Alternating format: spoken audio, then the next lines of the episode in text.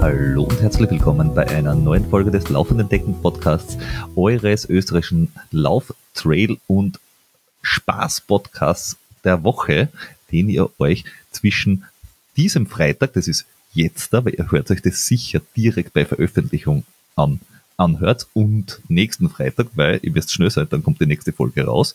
Dazwischen bespaßen wir euch natürlich auf diversen Social Media Kanälen, allem außer OnlyFans, weil da brauchen wir noch eine genügende Fanbase, die uns große Geldstücke zuwerft, damit wir die Kleidung von uns werfen, öffentlich. Ich muss aber dazu sagen, der Jordan mit seinem neuen Bart äh, macht schon sehr viel Werbung dafür, dass wir endlich auf OnlyFans sein müssen, weil mit diesem, mit diesem, mit diesem Pornoschnauzer, also das, du, du bist unser OnlyFans-Mann. Also, ja. liebe Leute, ihr, wenn ihr, wenn ihr uns nur auf den Ohren habt, riskiert auch einen Blick auf YouTube und abonniert uns dort, dann seht ihr auch Porno Paul mit, mit seinem traurigen. Äh, das ist der äh, Jordi. Servus. Servus. Und ja, der Flo, Flo den, ist auch da. Ich habe ich, ich hab, ich hab den Pornobalken ja nur, um auf eure Männergesundheit aufmerksam zu machen. Ich, ich, ich glaube dir das einfach nicht. Du, du hast einfach den Pornobalken, weil du sexy sein willst. Das, das mit dem, mit dem Männergesundheit ist so ein Nebeneffekt. Du willst einfach nur, du willst einfach nur sexy sein. Und Servus. Das war ja vorher auch schon. Ich bitte dich. Naja, naja ich, aber ich muss sagen, so und mit dem Kapperl, du bist noch schöner als davor. Und, oh. mein, Proktol und mein Proktologe findet Bärte nicht so geil. Deswegen habe ich keinen. du hast keinen, weil du, weil du im Inneren ein kleines Bübchen bist und der einfach keinen wachsen lassen kannst, genauso wie ich. Von daher. Ja. Jung das heißt, geblieben nennen wir das. Jung geblieben. Das, das, heißt, ich bin hier der einzige Bartträger im Podcast und deswegen ja. kann ich auch mit meinem Bart machen, was ich will. Hätten wir das geklärt. Yo. also, Trucker Joe, stell mal vor, was du heute mitgebracht hast in deinem äh, Getränkehalter deiner Wahl. In dem Getränkehalter meiner Wahl ist heute äh, das, das Ziegenbier Kosel. Ähm, und, Tschechien, äh, oder? Hm? Tschechien, ja. Ja. Ja, Tschechien, aber es hat eine witzige Geschichte, weil ich glaube, ich habe mal gelesen, dass, dass das Kosel, das man in Österreich kaufen kann, unter Lizenz abgefüllt wird und es mit dem tschechischen Kose eigentlich nur die Dosen gemeinsam hat. Ja, wenigstens was. Ja, wenigstens was. Aber ähm, ich trinke das Bier in Andenken an unsere Bergziege. Ähm, ja. Aber dass, dass verschiedene Sachen äh, nur die Dosen gemeinsam haben, das kennen ja Leipzig und Salzburg auch, oder? Ja. Die zwei Städte haben auch nichts gemeinsam außer die Dosen. Ja, aber bevor, bevor wir jetzt äh, in einen Fußball-Podcast abgleiten. Ja, wobei Fußball-Podcasts sind ja auch sehr bekannt äh, und beliebt. Ich möchte hier noch, weil jetzt gerade äh, das Kuhlmannen in Schweden war, äh, das, das, das letzte äh, große Rennen in Europa quasi, so trailmäßig, ähm, darf ich auch etwas aus, aus der nordischen Gegend äh, einwerfen, nämlich ein Einstöck Ölgert Icelandic White Ale hier. Ah, Mal was ganz ist, e, äh, anderes. Ist das ein starkes Öl? Nein, es ist ein äh, normales. Oh fuck, es ist ein. Echt jetzt da. Es ist ein alkoholfreies Öl. Nein, es ist ein ich hoffe, das heißt Stammwürze und nicht Prozent 12,8. ja, ja, sicher. Wir, wir werden es im Verlauf der Folge mitkriegen. Was, Ihr was werdet es hören in den nächsten Minuten. Na gut, aber zu Unglaublichkeiten äh, würde ich ja gern äh, gleich überleiten zur aktuellen Stunde. Ah, ich habe meinen Einsatz verpasst. Warte mal. Warte oh. mal. Ich kann nicht viel und das versemmel ich äh, jedes Mal äh, kolossal. Ja. ja. Warte mal, fang noch einmal an, Peter. Ähm, dann leite ich jetzt direkt über zu unserer aktuellen Stunde. Herrlich. Das ist, das ist ein eingespieltes Team, das funktioniert so perfekt, das ist ein Wahnsinn. Ganz, ja. ganz großartig. Ja. Ähm, äh, Gott sei Dank funktioniert es bei anderen Menschen besser wie bei uns, das eingespielt sein. Es hat nämlich jetzt da am Stubaier Höhenweg, das ist sowas wie auf, ich glaube sowas wie eine Formel 1 Strecken für Ultra-Trail-Läufer, die es härter mögen, äh, der Philipp Aussaufer und sein Team im Supported-Modus den FKT gesprengt, pulverisiert oder sucht euch eine andere Superlative aus. Er hat ihn nämlich weggenommen, keinem geringeren als dem Dani Jung, und zwar um, wenn ich mich jetzt nicht ganz äh, getäuscht habe, um 51 Minuten auf einer Strecke von 78 Kilometer mit 6000 Höhenmetern. Also sprich, seine Laufzeit waren 12 Stunden 4 Minuten und der Dani Jung hat 12 Stunden 53 gebraucht. Und ein Dani Jung fast eine Stunde auf die Laufzeit abnehmen. Das ist ordentlich. Das kann man schon mal machen. Manche können, viele Chapeau. nicht. Ja, Chapeau. Offensichtlich konnte das der Philipp. Der Philipp konnte das äh, und äh, wie, wie es ihm dabei äh, beim Stubaier Höhenweg, also den kann jeder laufen, ist ein sehr bekannter äh, und, und, und äh, toller Höhenweg mit ganz vielen äh, tollen äh, Gipfeln und ich glaube sieben, äh, ah, wie nennt man das, Alpenhütten, Alpenhütten? Ähm, Hütten. Ja, äh, vom, vom österreichischen Alpenverein. Alpenvereinshütten, das war das Wort, das ich suchte. Almen? Da sind auf dem Weg. Na, Almen, Almen? sind nur die, sind ja nur die Almen. Ah ja, Almhütte. Ähm, auf alle Fälle. Normalerweise brauchst du irgendwie sechs bis sieben Tage für den ganzen äh, äh, Klamöser. Und du kannst es aber eben in zwölf Stunden auch machen und muss sagen, äh, großartig. Und wenn man das macht und das sich vornimmt, kann man gleich mal sagen, Leute, da habt gute Gesellschaft. Das ist, das ist ein umkämpftes Strava-Segment männlich wie auch weiblich, weil die weibliche Seite im Unsupported-Modus in 16 Stunden 43 hat die Katharina Hartmut ackerlangsame. Zweite bei der WM. äh, Self-supported Ida Sophie Hegemann. Ackerlangsame. Zweite im Team bei der WM. Auf der Herrenseite supportet eben Philipp Aussover vorm Dani Jung. Auf Platz, Platz 3 Alex Hutter und Christian Stern ah, keine langsamen. Tun auch alle von der WM. Self-supported in 1650 Benny Bublak vom Trail Magazin, der Adrian Niski und Johannes Stimpfle. Also Ah, keine langsamen. richtig. Also wirklich eine, eine, eine illustre Runde dort. Und es geht halt los in Neustift im Stubetal und endet auch dann dort wieder. Also es ist auch wirklich eine, Runde im Endeffekt.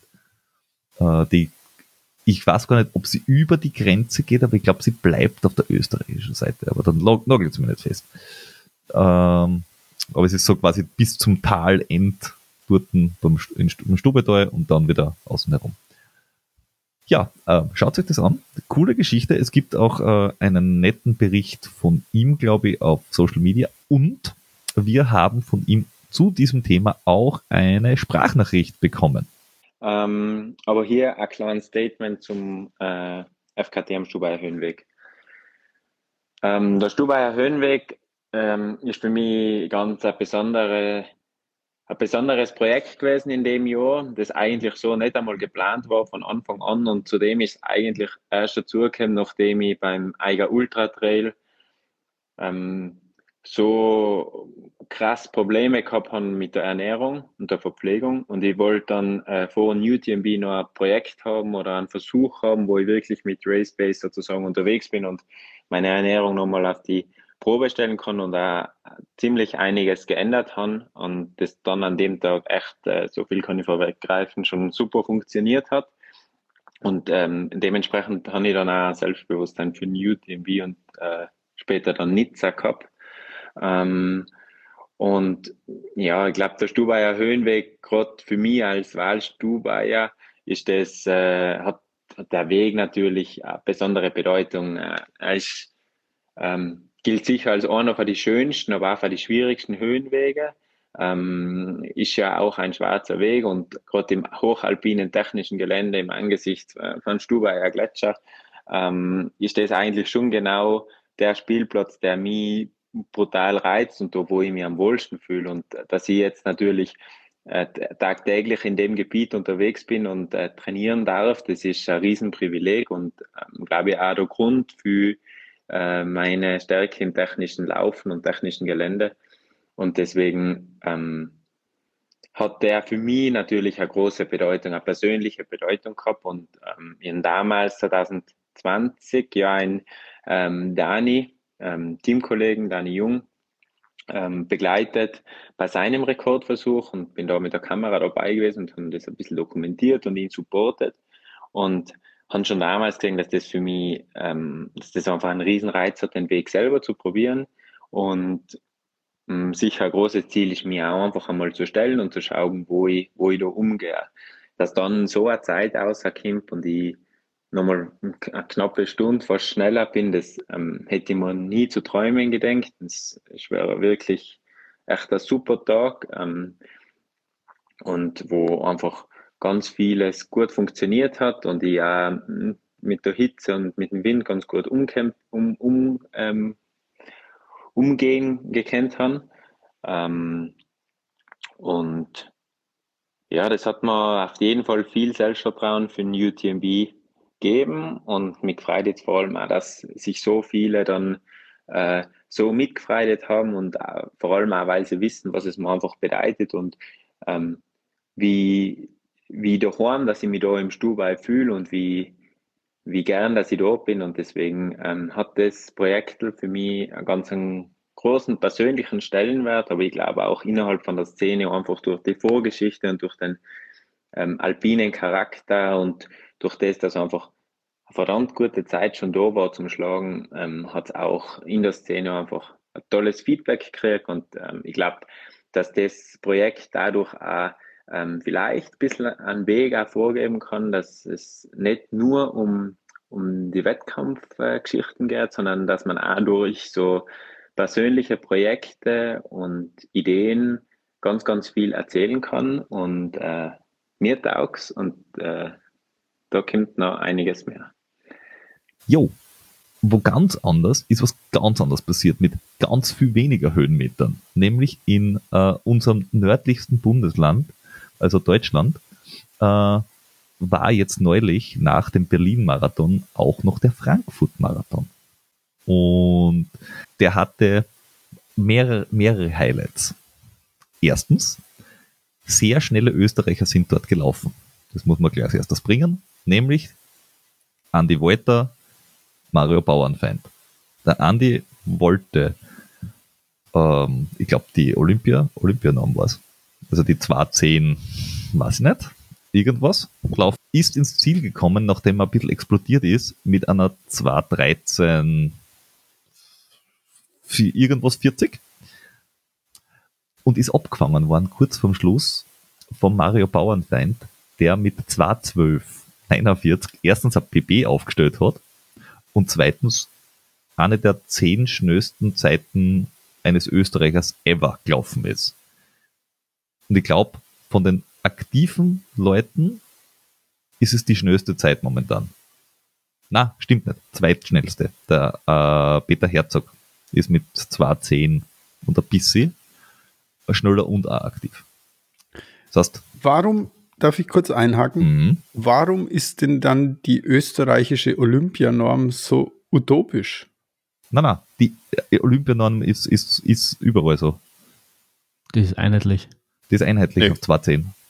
Na, du kannst, wenn du, äh, ich glaube, 210 äh, irgendwas ist die Olympianorm und wenn alle Leute, die darunter sind, die drei schnellsten werden genannt und wenn nicht drei Leute drunter sind, dann können sie es nach oben, also können sie wen nehmen, der langsamer war, wenn er entweder in der, in der Weltrangliste gut gerankt ist oder du das irgendwie trotzdem nominierst. Also da gibt es irgendwie eine Special-Geschichte. Also äh, äh, gibt es ein, ein, gewisses Prozedere, wie du dort reinkommst. Seit wann? Ja. Das war schon immer so, oder? Na, also normalerweise ich, ich hat man nationale, nationale Normen und sag, da, das muss laufen und dann bist du bei Olympia dabei. Punkt. Und das kann jeder Verband für sich selber festlegen. So kenne ich das. Also ich kenne das nur, dass das, okay, aber ich weiß nicht. Vielleicht kann uns ein Zuhörer, der sich da auskennt, äh, oder eine Zuhörerin oder eine Zuhörerin oder alles dazwischen und außerhalb, äh, kann uns da irgendwie aufklären. Also die Olympia-Limits, die ich jetzt da hier mitnehme, vom Weltverband, ähm, der, der Weltverband hat seine Qualifikationspolitik in den letzten Jahren völlig verändert, schreibt der ÖLV. Okay.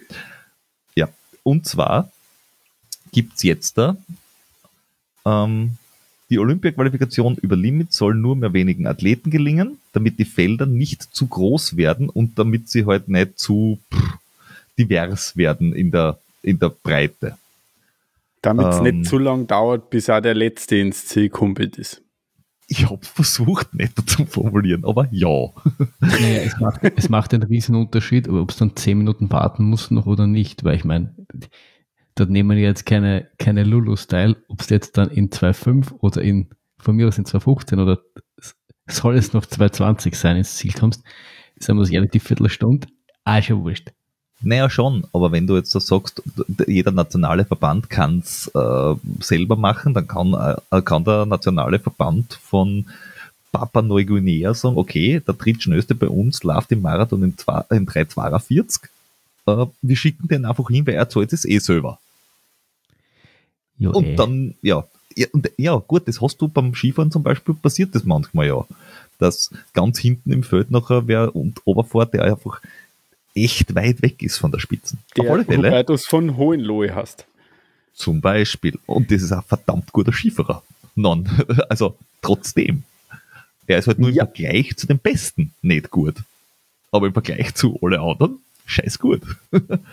Aber damit wir zurückkommen zum Laufen, die Olympia-Limits äh, von 2000, vom London, Rio de Janeiro, Tokio und Paris nebeneinander gestellt im Marathon. Ich bleibe jetzt beim Marathon und lasse die anderen Sachen mal weg. Beim Marathon war das Olympialimit beim London noch 2018, in Rio 2019, warum es auch immer langsamer geworden ist, weiß kein Mensch, oder ich zumindest nicht, Tokio 2.11.30 und die gewünschte Teilnehmerzahl 80 und weil das so viele Leute zusammenbringen, ist Paris die, das Limit, habe ich jetzt gerade gesehen, 20810 nicht 210, 8, sondern 20810. Und da gibt's dann aber irgendwie noch Specialigkeiten, glaube ich, dass das auffüllen, quasi, wenn, wenn nicht genug Menschen es erlaufen, das Limit, dann können sie das irgendwie über Ranglisten machen. Das war das, was ich so im Kopf gehabt habe. Äh, äh, und das ist aber bei allen anderen Dingen auch so. Also das ist beim Zehnkampf mit, mit Punktewertungen so, es ist beim Weitsprung, da steht das Limit zum Beispiel 8,27 Meter, das heißt, da werden wir auch nicht reinkommen. Ähm, Kugelstoßen, ich bin mir nicht sicher, ob ich die 21,50 Meter schaffe. ich wollte gerade wollt sagen, im Kugelstoßen, glaube ich, hast du die größten Chancen, Peter. Naja, du musst du rechnen. Der Peter jedes Jahr mit dem Trainer macht er über den Winter ein Kraftaufbautraining. Ja, ganz genau. Jedes ganz Jahr genau. gehen ihm die, die, wenn ihm die Leiberl zeigen, weil er so aufgeht ja. wie Cornetto. Also die 21 Meter im Kugelstoßen sind für den Peter echt, das macht er mit links mit dem kleinen Finger. Also, ja, Montag so früh kurz so nach dem Aufstehen. Ja, so wie der Kraft trainiert und so wie der aufgeht. Also, der ist ja, dass du da noch nicht teilgenommen hast, Peter, wundert mich ehrlich gesagt. Hast es im Umkehrschluss, wir werden bald ein Kugelstoßer-Podcast. Richtig. Vom Fußball-Podcast zum Kugelstoßer-Podcast.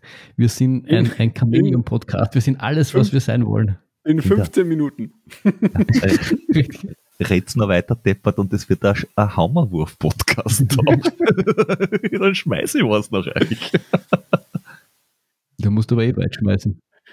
Im Hammerwerfen bin ich gut, weil mein Vater hat immer zu mir gesagt, Junge, wenn da einer einen Hammer in die Hände drückt, schmeißen so weit weg, wie es kannst. Fair. Ich, Chemiker sollten einfach nicht mit einem Hammer durchs Labor laufen. Das haben wir alle Stimmt. schon gelernt. Viel, viel zu viele Glasgeräte bei mir. Ja, mit einem Sieder auch nicht. Don't drink and forge, oder wie ist das gegangen? Stimmt. Äh, ja, gut. Aber das war nur das eine, was im Frankfurt-Marathon interessant war. Das zweite war, ähm, dass auch sehr ambitionierte deutsche Leute äh, mitgelaufen sind ähm, und versucht haben, eben diese Olympianorm zu erlaufen. Äh, was bei beiden äh, Top äh, Athleten bzw. Athletin nicht funktioniert hat, weil Umstände war, also Wetter und so war halt nicht so sonderlich geil. Wie Aber ja so oft in Frankfurt. Ja, Frankfurt, das London Deutschlands. Ähm, es ist halt sehr spät im Jahr, ne? Frankfurt ist sehr spät im Jahr, richtig. Korinthenkacker, der Marathon. Auf alle Fälle, äh, was sehr, sehr, sehr positiv hervorgestochen ist, im Gegensatz zum Berlin-Marathon zum Beispiel, war die Berichterstattung. Ich habe mir das Ding angeschaut und nicht nur, dass der äh, Jan Fitschen als Co-Kommentator halt auch echt eine Ahnung von dem hat, was er redet. Also Topmann. Hut ab hier, ja. Äh, Topmann äh, hat auch äh, einen Podcast, der auch zu empfehlen ist. Und obwohl sein Logo echt ich weiß es nicht, was er sich dabei gedacht hat. Aber egal. Äh, auf alle Fälle zur Berichterstattung. Was halt richtig geil war, ist, sie haben, ich glaube, 90 Prozent der Zeit haben sie äh, zwei Bilder nebeneinander gezackt. Also immer irgendwie Führenden und, und, und Verfolgergruppe oder irgendwie wen anderen. Und es war extrem ausgewogen. Männerspitze, Frauenspitze, äh, Deutscher, bester Deutscher, beste Deutsche, ähm, dann einmal nach hinten und so weiter und so fort. Also die haben wirklich geschaut, dass du von diesem Ding mehr mitkriegst als zwei Stunden Einstellung auf die ersten zwei Männer, was du Berlin gefühlt gehabt hast. Weil, also Berlin hat gesagt, wie es wirklich mühsam ist. Und Frankfurt war jetzt zum Zuschauen extrem geil. Also muss ich sagen, drei Daumen hoch, zwei zeige ich her.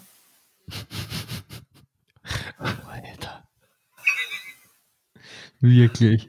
du hast da kein Genierer mehr. Männergesundheit, sage ich dann nur. Onlyfans, sage ich noch. Die sind manchmal auf du und du. Exakt. Was ist auch noch auf du und du sonst? Auf du und du sonst da ist noch äh, wir mit ähm, Equipment. Wir sind richtig auf du und du. Und zwar haben wir da heute eine ganze äh, Armada an Dingen. Ähm, nämlich haben wir auf der einen Seite, ähm, ich würde mal sagen, wir fangen mit dem an, weil das ist einfach ein, ein, ein größeres Ensemble. Wir haben hier von äh, Bergfranzosen was zur Verfügung gestellt bekommen, nämlich von Decathlon. Äh, Bude äh, aus im Nordfranzösien seit 1976.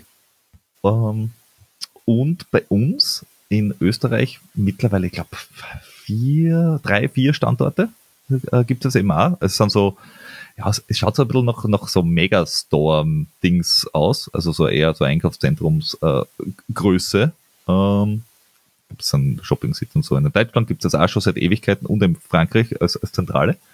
Und sie, sie fallen halt, glaube ich, extrem dadurch auch auf, dass sie Eigen, äh, extrem viel Eigenmarken haben. Also sie haben für jeden Sport und jede Subsportart dann wieder eine Eigenmarken, was verwirrend einerseits ist, aber andererseits, wenn du von der, weiß ich nicht, von, von B, wie heißen die, B-Twin, glaube ich, ist irgendwie die Radlmarken und äh, wenn du von Everdict redest, dann redest du von der Trailrunning-Marke und wenn du von irgendwas anderem redest, dann weißt du, ah, das ist der Kraftsport oder Sub oder irgendwas in die Richtung.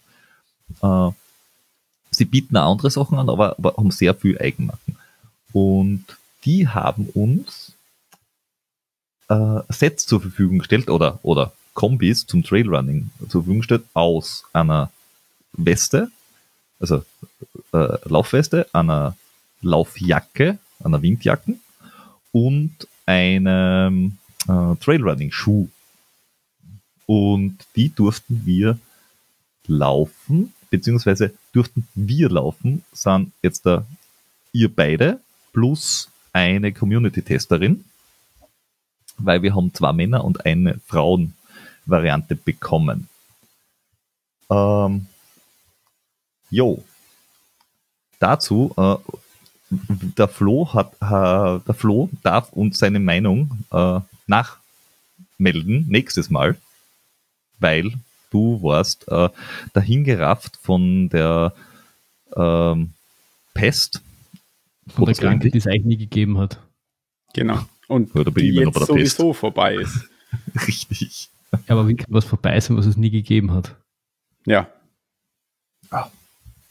Ja, okay. Also Flo war leider krank und äh, damit auch er ein, ein umfassendes Urteil abgeben kann, äh, werden wir das Ganze einfach nächstes Mal noch ergänzen durch seinen Eindruck. Aber wir haben ja Gott sei Dank den Jordi bei der Hand. Wie würdest du denn gerne anfangen? Unten oder oben? Der auch mal wieder, wieder gelaufen ist. Ähm, ja, äh, bin, bin ganz, ganz Oben. offen. Ich, fa ich fange mal mit Oben. der, ich fange mal oben an. Äh, Ja, Mit der Laufjacke. okay. Ähm, ja, also es war so, eine- so eine dünne, dünne Windjacke. Ähm, soll ich die, die, die, die Dings machen, die, die Facts rundherum? ja, ja, mach mal die Facts Okay. rundherum, genau. Yes. Äh, also, äh, Decathlon Everdict Laufjacke Trail Running nennt sich das Ganze. Bei dir war das die Farbe, welche hast du gehabt? Grau, glaube ich. Grau, Grau. grau, ja. Äh, und bei Frauen war es die Farbe lila. Und es ist Na, eben eine, was das nicht umgekehrt ist. Ja, Ähm, ähm, ja, und es ist eben eine, eine, eine Windjacke zum Laufen. Äh, Kostenpunkt 45 Euro. UVP. Ja. Ja.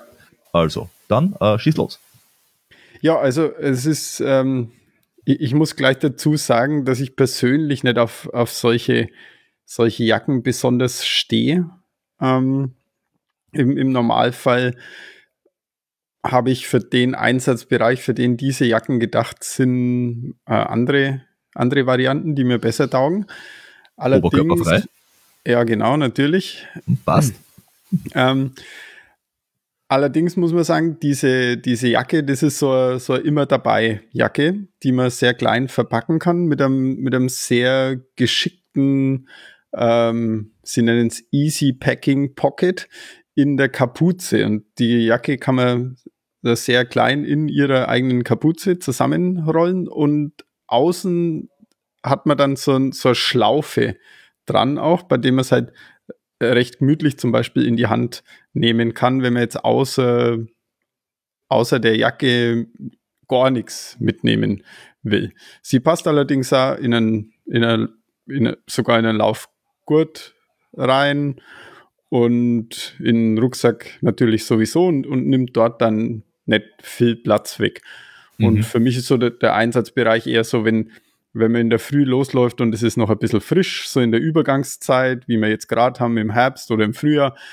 Und dann, dann schmeißt man sich die schnell drüber und wenn es dann schön ordentlich mollig warm ist nach die ersten 500 Meter, äh, Ja, nach die ersten- ja, ja, es gibt andere, es gibt verschiedene Empfindungen, aber ja, ich, ich Ja. verstehe dich. genau, äh, dann, dann kann man die äh, leicht wieder zusammenrollen. Das geht sicher unterm Laufen ganz gut. Habe ich jetzt nicht ausprobiert, aber ähm, das ist kein, kein Hexenwerk. Da muss man keinen Reißverschluss äh, irgendwie aufzippen oder sonst irgendwas, sondern die stopft man einfach in die Kapuzen rein und dann hat man es gut verpackt und dann kann man es Mhm. wegpacken oder eben an dieser guten, guten äh, Schlaufe bei sich tragen in der Hand. Ohne jetzt, schon- ohne jetzt schon Oder- ein Review zu machen, aber als, um, um ein bisschen in die Breite zu springen für diese Art von Jacken. Ich bin nämlich großer Fan von dieser Art Ja. von Jacken, muss ich ehrlich zugeben, weil, mh, wie soll ich sagen, ich bin ja nicht ganz so äh, kälteempfindlich und ich, ich kann die quasi so ein bisschen auch noch in den Winter hinein, ähm, äh, weil, weil ich dann, ich ungern zu viel anhabe, weil mir dann zu heiß wird und und, und dann ist sie so für, für Anfang vom Winter auch noch, wo du quasi schon ein bisschen was brauchst, aber halt nicht zu viel brauchst. Also, Und, und wenn es auch so im Herbst ein bisschen Niesel regelt oder so, re- regelt, regnet oder so irgendwie. Also ich habe solche Jacken extrem gern, weil sie eben klein sind, äh, wenig Platz wegnehmen und doch, doch ein bisschen, ähm, zumindest ein bisschen, bisschen Wärme dir liefern, wenn du es brauchst. Deswegen, ähm, ich hatte im, äh, der, im Frühjahr immer im, im Einsatz von Patagonia die die Houdini, die, die, das hat quasi ein ähnliches Prinzip. Die kannst halt in so ein äh, Seitentascherl, kannst das quasi zusammen, zusammen machen und da irgendwie zuzippen. Und äh, von der bin ich riesengroßer Fan und das war einer der besten Jackenkäufe, die ich gefühlt äh, getätigt habe. Mhm. Würde ich sagen. Ähm, Ohne jetzt äh, schon eine Meinung zu der zu haben, aber so rein grundsätzlich finde ich, haben solche Jacken, äh, um auch mal eine andere Meinung zu vertreten, äh, finde ich, finde ich, können die sehr wertvoll sein im Arsenal, Laufarsenal. Äh, Jordi, hast, hast du deiner Meinung hierzu noch etwas hinzuzufügen? Ja, es ist eben auch, wie, wie schon, wie schon äh, an, angekündigt habe, das ist ja so, so immer dabei Jäckchen. Ja, jetzt auch wenn man irgendwie in, im Sommer in die Berg ein bisschen unterwegs ist und dann am Gipfel steht und es kommt der Wind auf oder so, dann, also die frisst halt einfach wirklich nichts im, im Rucksack. Und man hat aber trotzdem einen, einen leichten Wetterschutz auf jeden Fall zumindest dabei. Was äh, war ein sehr schönes Detail, was ich ja noch gut fand an der Jacke, waren so die, die Daumenschlaufen. Also nicht die Daumenschrauben, sondern die Daumenschlaufen. Sowas finde ich auch immer ganz, ganz die gut durchdacht. sind separat erhältlich. In unserem OnlyFans. Fanshop. Fanshop. Weil in unserem, in unserem äh, Spreadshirt-Shop bekommt ihr die nicht, aber dort bekommt ihr zum Beispiel den laufenden deckend Bierkrug. Just saying. Ja. Bald auch in diesem Podcast zu sehen. Oh ja. Egal. Ähm, zu, zurück zur Jacke, die, die Daumenschlaufen und sowas.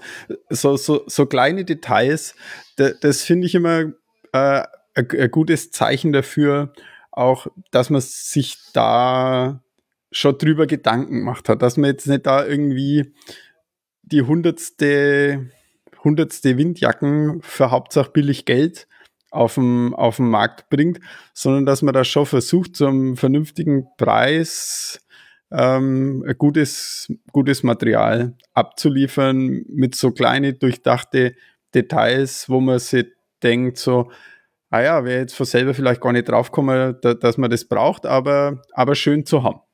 Ja. Deswegen von, von, meiner Seite her auf jeden Fall, wenn man sowas noch nicht hat, dann ist das auf jeden Fall äh, eine Empfehlung von, von meiner Seite, würde ich sagen. Ich, ich darf da äh, Community-Testerin äh, mäßig noch ergänzen, äh, dass die Kapuzen gut sitzt. Also, dass die, dass die gut äh, nicht nervt und was jetzt nicht bei jeder Jacke nämlich so ist. Äh, also die sitzt gut, sie ist eben sehr leicht und das Packmaß ist geil. Und äh, dass der Materialmix sehr angenehm ist, auch auf nackter Haut. Also wenn's, wenn du drunter nichts anhast, sondern direkt auf der Haut ist es sehr angenehm. Ähm, und, und ich soll äh, auf jeden Fall erwähnen, dass die Farbe toll ist. Die lilane. Offensichtlich. Äh, Lila ist die schönste Farbe, sagt auch mein Sohn. Offenbar, ja. ähm, und es ist definitiv eine Kaufempfehlung, wenn man eine Windjacke sucht. Wichtig zu wissen ist aber beim Materialmix, dass da oben äh, es, es ist ja windabweisend und, und Wasser, na, wasserabweisend und winddicht, so rum. Ähm, es ist aber so, dass du auf der Seite unten irgendwo so kleine Öffnungen hast, zwecks Belüftung was halt natürlich für, als Pflichtausrüstung geht's nicht, eben genau deshalb. Und es hat keine versiegelten äh, ähm, Nähte, aber das, das ist auch nicht der Anspruch.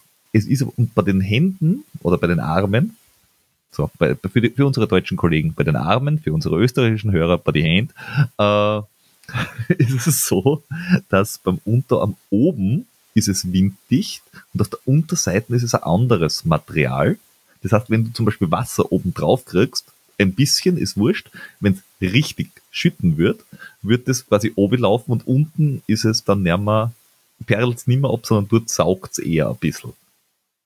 Das ist, wie gesagt, wenn es nicht viel schüttet, ist, ist es super, aber da merkt man dann, dass es eine Windjacken ist und keine Regenjacken. Ja, aber ich glaube, das ist für, bei die Art von Jacken ist das auch nicht das. Nein, nein, es ist nicht, es ist nicht, es ist eben nicht schlecht. Das ist es. Äh, es ist, es ist, äh, man muss nur vorher wissen, dass man nicht so, oh, warum bin ich jetzt da nass, äh, sie denkt, sondern man muss halt vorher wissen. Ähm, und man kann die Jacken äh, auch über diesem Rucksack tragen, der auch mit im Paket war. Also sie geht drunter, aber sie geht sie auch drüber aus. Gut, das kommt einfach auf die Größe die man, die man sich nimmt, oder? Na, ich glaube, das ist, na, eben. Du kannst die normale Größe nehmen und diese Seiteneinsätze sind ein bisschen dehnbar. Ah, okay. Du kannst sie dann drüber ziehen. Also bis 10 Liter Jacken äh, kannst du es eben auch drüber. Das ist das, was der Jordi gemeint hat. Es sind ein paar kleine Details, wo man sich denkt so, hm, hat nicht drüber nachgedacht. Und man muss auch sagen, das Ganze für 45 Euro ist halt, ist halt äh, schon ein äh, unschlagbarer Preis. Ja, weil, weil wie der, wie der Joy gesagt hat, wenn du einfach die, die, die x-te Windjacke einfach hin äh, fetzt für 45 Euro, ja, dann äh, gehst, gehst schon zu was anderem so mit diesen ganzen kleinen Gimmicks. Also ich bin gespannt, wenn ich sie dann intensiv tragen darf, äh, was ich dann so sage, aber das klingt schon sehr verlockend. Ich muss auch sagen, ich, äh, als Nicht-Träger, sondern nur als Beobachter muss ich sagen, so Sachen wie, du hast eine kleine, äh, du hast bei dem Reißverschluss drinnen noch so einen Knopf, ist schon geil, weil die Flat du machst den Knopf zu, den Reißverschluss auf, das heißt, du kannst quasi die Belüftung aufmachen, aber die Jacken flattert nicht wie ein Sackel hinter dir noch. Äh, und vor allem, sie ist auch nicht so laut ich hasse nichts mehr als laute Jacken, die so vor sich hin rascheln. Da wäre ich ganz fuchtig. Und das ist bei der eben auch nicht so. Also, da wird ganz raschelig. Ja, da wäre ich ganz. genau, und, und mit diesem Knopf-Feature mhm. kannst du auch ähm, im Downhill wie, wie so ein Gleithörnchen.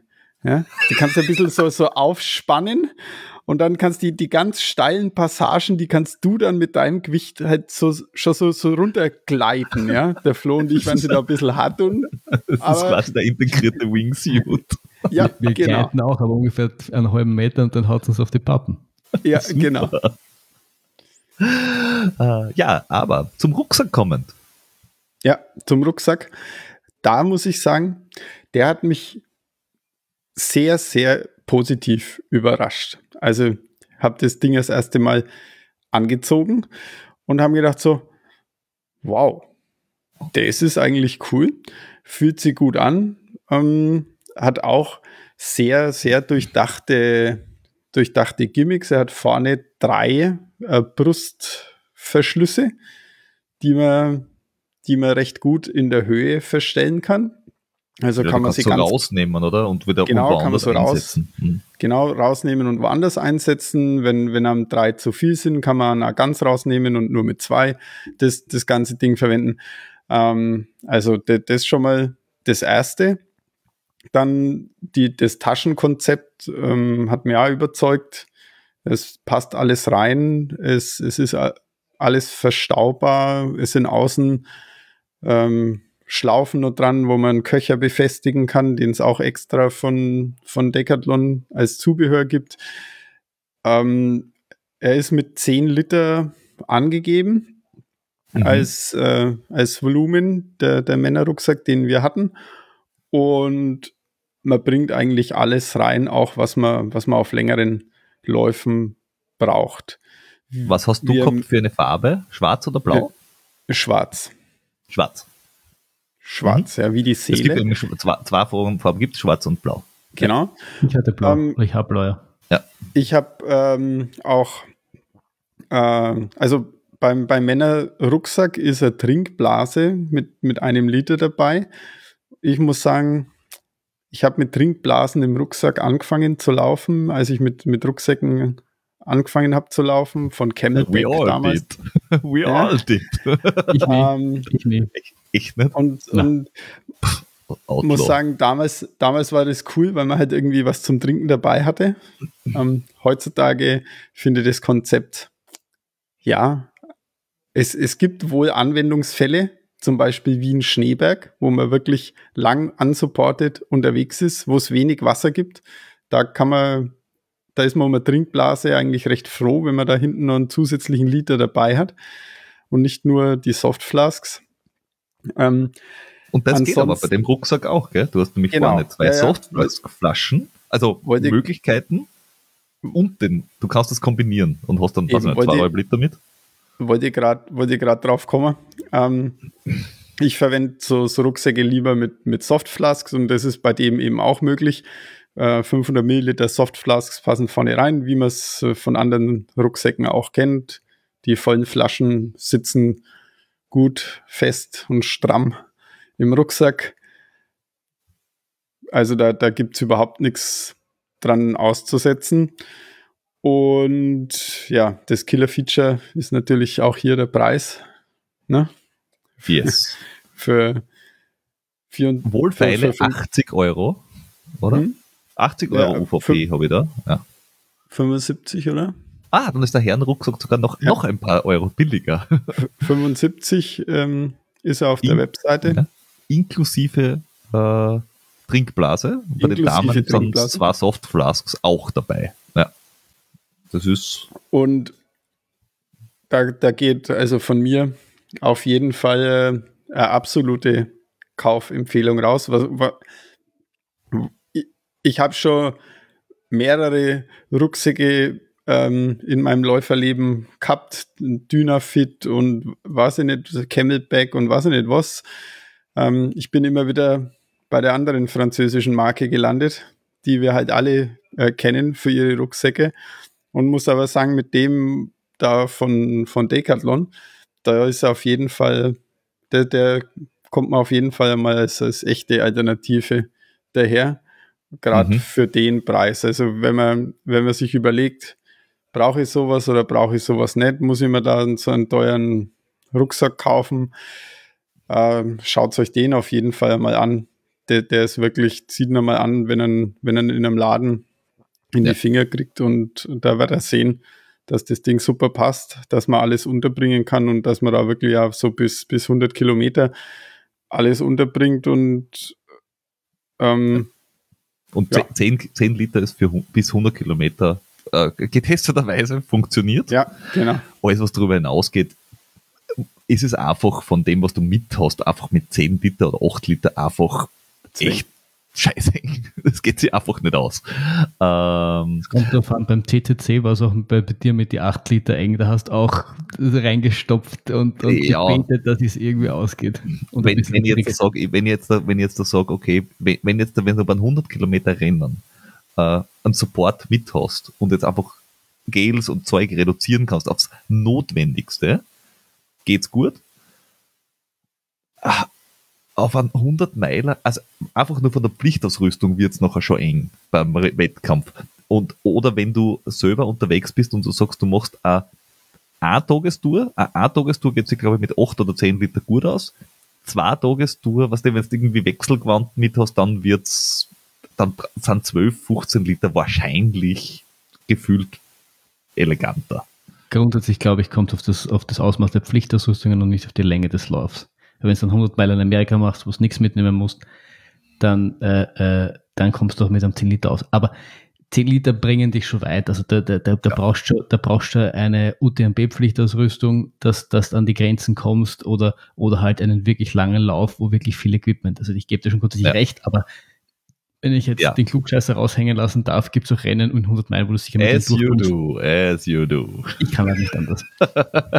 Nein, aber 10 Liter ist schon, ist schon, ist schon eine feine Geschichte und, und, ja. Und, ja. Ähm, ja, und, und äh, was eben auch sehr cool ist, du hast es vorher so äh, äh, äh nebenbei erwähnt, die Geschichte mit dem Köcher.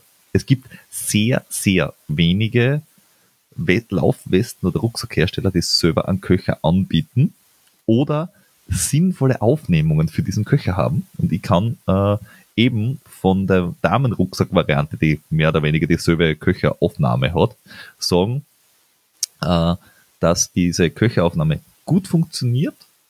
Äh, also die passt gut dazu. Der Köcher funktioniert, der Köcher selber funktioniert auch gut äh, funktioniert gleich gut wie der andere, den eh alle kennen. Ähm, also das ist tatsächlich auch so eine, eine, eine gute Alternative und der Köcher kostet auch nicht die Welt. Also den kriegst du für, für kleine Münze.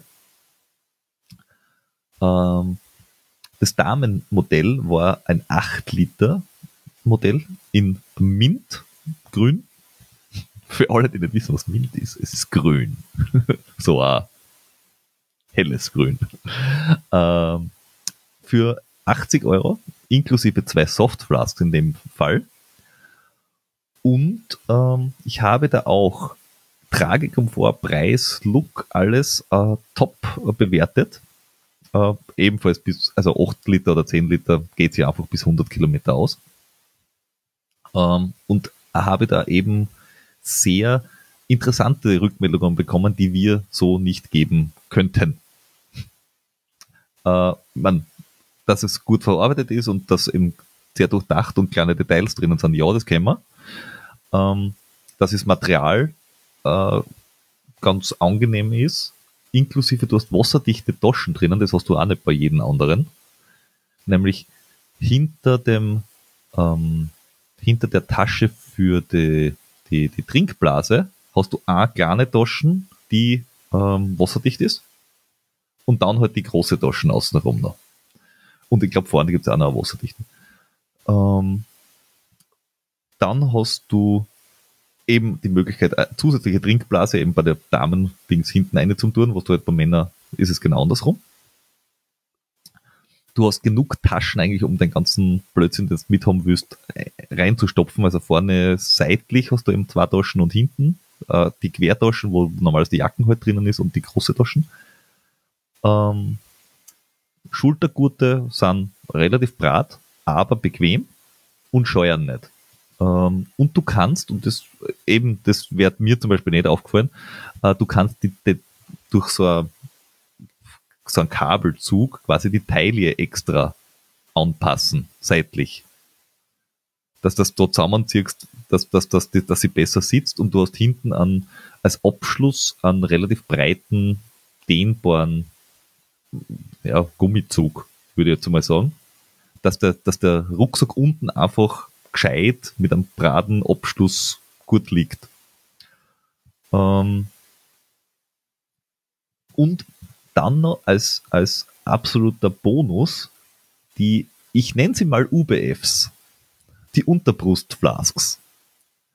Ähm, die Brusttaschen, wo du die Flask einstopfst, sind bei der Damenwesten so anbracht, so weit unten, dass sie quasi beim ja, so unteren Ende des Brustkorbs. Also dort, wo der Brustkorb dann auseinander geht, dort fangen sie erst an. Sie sind, sie sind so auf, auf, auf Bauchhöhe und haben dadurch einen langen Strohhalm eingearbeitet, den du noch anpassen kannst. Das ist nicht einfach ein langer Strohhalm, sondern es ist ein, ein langer Strohhalm, der in die Flask reingeht und du kannst ihn dann so anpassen, wie du ihn gern hättest.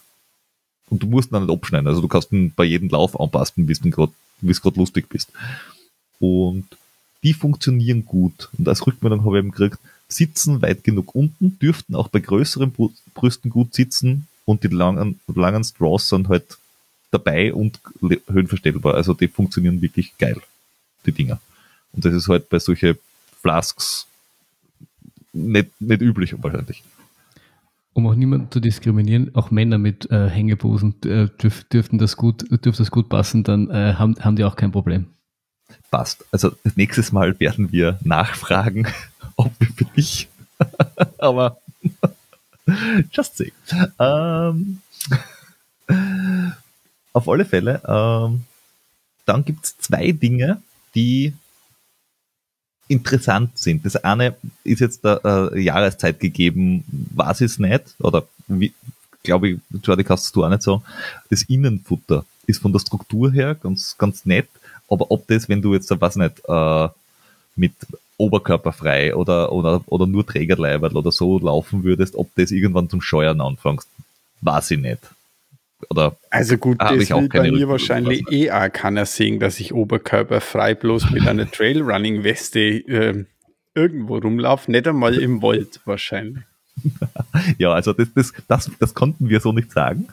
Äh, und dann gibt es noch zwei, zwei Dinge, die sonderbar, oder sonderbar, die halt auffallen. Das eine ist, wie bei fast allen Rucksäcken, die hinten einen Reißverschlusstasche haben, eine große, die kriegst allein nicht auf und zu, ohne dass du die Dings übernimmst. Also du musst den, den Rucksack übernehmen, damit du die große Tasche hinten aufmachen kannst, weil es sonst nicht geht.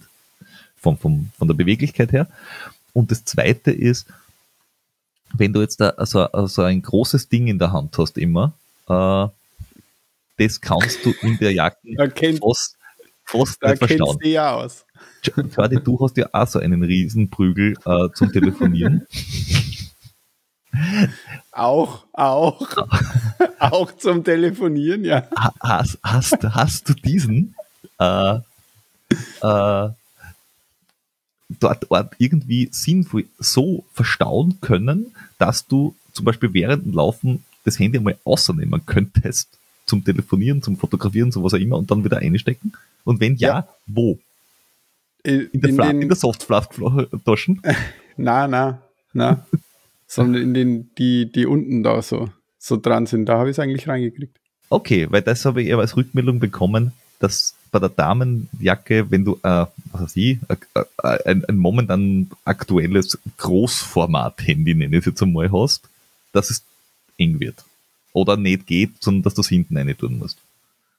Äh, und das ist dann halt, wenn du dein Handy hinten reinsteckst, dann kann es blöd sein, wenn du dann schnell Zugriff brauchst. Genau. Oder du musst dann zum Arzt gehen, damit du es wieder Du rauskriegst. musst zum, Es ist gerade Kürbiszeit. So, ja, in der Tat, in der Tat. Aber ansonsten ähm, ganz große Kaufempfehlung, weil wie gesagt 80 Euro mit zwei Softflasks für so äh, äh, gut durchdachte Jacken kriegst du offenbar selten bis nie sonst. Eine Jacke mit Software kriegst du wahrscheinlich nie, aber du meinst wahrscheinlich eine Weste. Richtig. Äh, Ist jetzt das eine Weste oder ist es ein Chili? es ist eine Trail, es ist eine Trail, ein, ein Laufrucksack, um genau zu sein. Ähm, aber wir hatten noch Schuhe. Schuhe. Ach so, Schuhe. Schuhe. Schuhuhue Ja. hatten wir noch. Und zwar die Everdict Schuhe MT Cushion 2.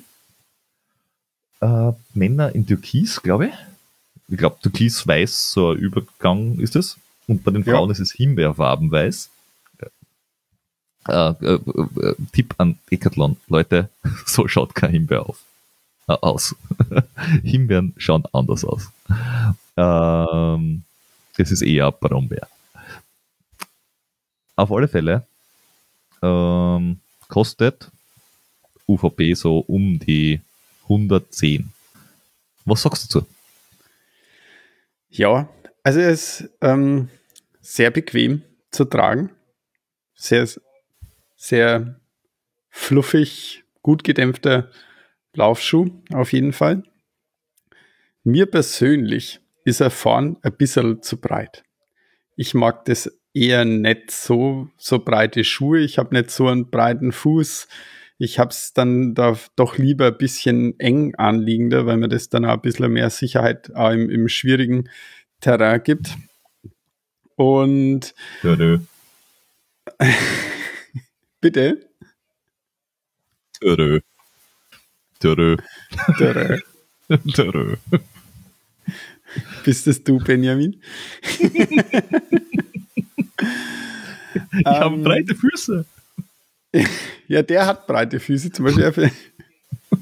Ich habe ich hab leider nicht so breite Füße, deswegen, ähm, ja, ich, äh, ich bin in, auf ein paar Läufen schon, schon gelaufen und er funktioniert super. So für mich auf, auf Waldwegen ähm, und im, im, auf, auf so, so Forstwegen und so weiter. Wenn es dann ein bisschen wurzeliger wird, da fühle ich mich dann mit so einem breiten Schuh nicht mehr ganz, nicht mehr ganz so wohl, nicht mehr ganz so sicher. Aber es soll ja durchaus auch Leute geben, die, die von deutlich breitere Füße haben als ich und die, die sowas gern mögen. Für, für die Leute ist der Schuh auf jeden Fall ähm, ein Blick wert. Was mir Ja, das positiv hat mich schon ganz auf den Flo gespannt, weil der ist so Ja. einer, glaube ich. Ja, genau. Ja, so einer bin ich. So einer bist du. Und weil was mir, was mir positiv aufgefallen ist, ist auf jeden Fall der Grip, den der Schuh liefert. Also ein sehr, sehr grobstolliges Profil. Na, 5 mm Stollen sind's denn. Ja, Also das ist Und- ganz ordentlich, ja. genau. Und, und er, er kommt auch so vom, vom optischen so daher. Hm. Ähm, Es, es ist aber so, die, diese 5 mm, also das, das, das sind eigens entwickelte. Also es ist keine äh, zugekaufte Sohle Ke- quasi. kein Vibram oder, oder sonst irgendwas. Genau, genau. Es ist Mhm. kein, kein, kein Continental Vibram irgendwas, sondern es ist eine e- eigens entwickelte, also ich habe jetzt nicht gefunden, wie sie heißt oder ob sie irgendwie speziell heißt, aber es ist offenbar von Decathlon selber gemacht. Ja, und also das, das ist mir auf jeden Fall gut aufgefallen. Jetzt in der, in der letzten Zeit war es ja doch auch ein bisschen feucht und so weiter. Das, da gibt er auf jeden Fall äh, ein gutes Gefühl am Fuß. Und auch hier haben wir wieder äh, ein paar, also ein paar, äh, ein nettes Detail, eine kleine Tasche in der Zunge, in die man die Masche reinstecken kann. Eine Tasche für die Masche. Ähm, was, was verdrehst die Augen, Peter? Mir ist gerade das Lied eingefallen mit dem, du musst nur den Nippel durch die Tasche ziehen und da. Und mit der kleinen Kurve ganz nach oben drehen. Richtig. Wir, auch das können wir gerne in den Show Notes verlinken, wer das noch nicht kennt. Ja. ähm, also, Hat nichts mit dem Schuh zu tun, aber ist lustig. na, Aber Ja. ich muss ganz ehrlich sagen, das habe ich auch schon gesehen und ich, weiß nicht, das hat ja die andere französische Marke, von die haben das ja auch hauptsächlich geprägt. Die haben ja dieses äh, Schnürsystem, wo du das dann irgendwie rein. Ja, rein das ist ein kannst. Quick, Quick Lace, heißt Ja. das. Ja. Es ist nett, aber ich muss ehrlich sagen, ich hätte lieber das Quickless und keine Tasche als die Tasche und die normalen Dings. No, no, no. Nachzuhören in der Folge über den Feitsch Grenzstaffellauf. Lieber Flo, wenn man das Quick- Quickless-System verwendet, ohne die Tasche zu nutzen, dann kann es passieren, dass man mit diesem Quickless-System sich ordentlich auf die Pfeifen Das haut. ist einfach nur, wenn man der Peter ist und einfach unfähig ist. Seitdem kann ich diese Laschentasche extrem empfehlen. Nein, ich finde, Auch für normale Sch- äh, Schnürsenkel. wie gesagt, ich habe es noch nicht so ausführlich getestet wie der Jordi, aber grundsätzlich ist, was mir bei den meisten Schuhen am Nerv geht, ist, dass, dass ich das nicht, dass das wieder aufgeht und nicht, dass ich die Tasche vermisse. Also, das ist so, ich bin jetzt, bin mittlerweile nicht mehr so, so fo- fokussiert auf die andere französische Marke, wie ich, wie ich schon einmal in meinem Laufding war, weil ich, mittlerweile finde, dass es andere gute Schuhe gibt. Aber, aber ich muss sagen, was, was, äh, was die Schnürung betrifft, das ist, ich finde, das ist einfach, da gibt es wenige, die das, die das so gut und so, dass es so, so fest hält.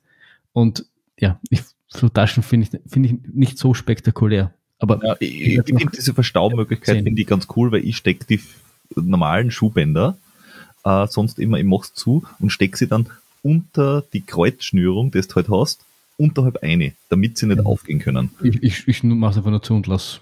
Achso, nein, ich, ich stecke das lasse immer baumeln. rein, weil, weil wenn ich es offen lasse, dann, äh, wenn ich es baumeln lasse wie du, dann geht es halt leichter auf, gefühlt. Aber egal.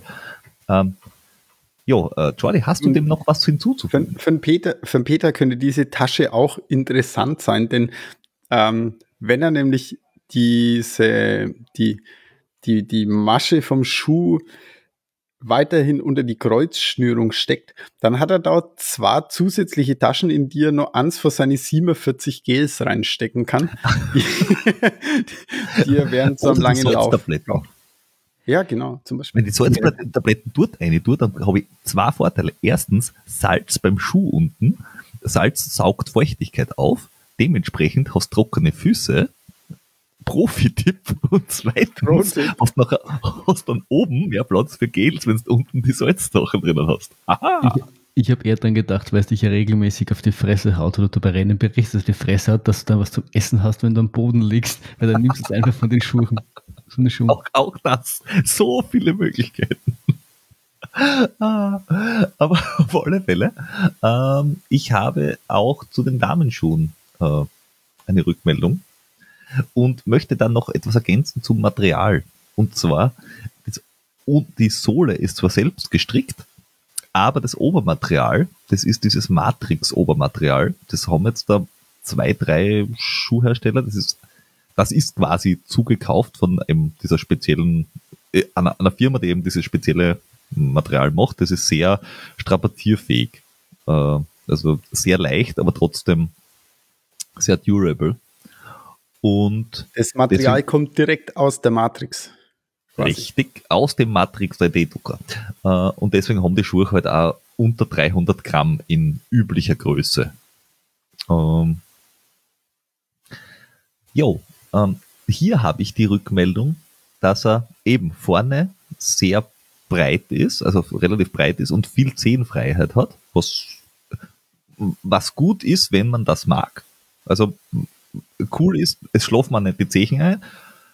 Ähm, er hat viel Dämpfung, also ist nicht so wahnsinnig direkt äh, und dadurch ein bisschen, äh, ja, ich habe es ein bisschen als Rückmeldung so, äh, leicht schwammig äh, gekriegt. Eben, wie du gesagt hast, auf schwierigerem Törö ähm, kann es ein bisschen, kann man unsicher werden im Schuh. Ähm, aber der Grip ist dafür gut. Also Grip gut, man kann leicht unsicher werden, da sind wir alle schon gespannt auf das, was der Flo dazu sagt. Die Tasche für die Schnürsenkel auch sehr positiv ähm, rückgemeldet.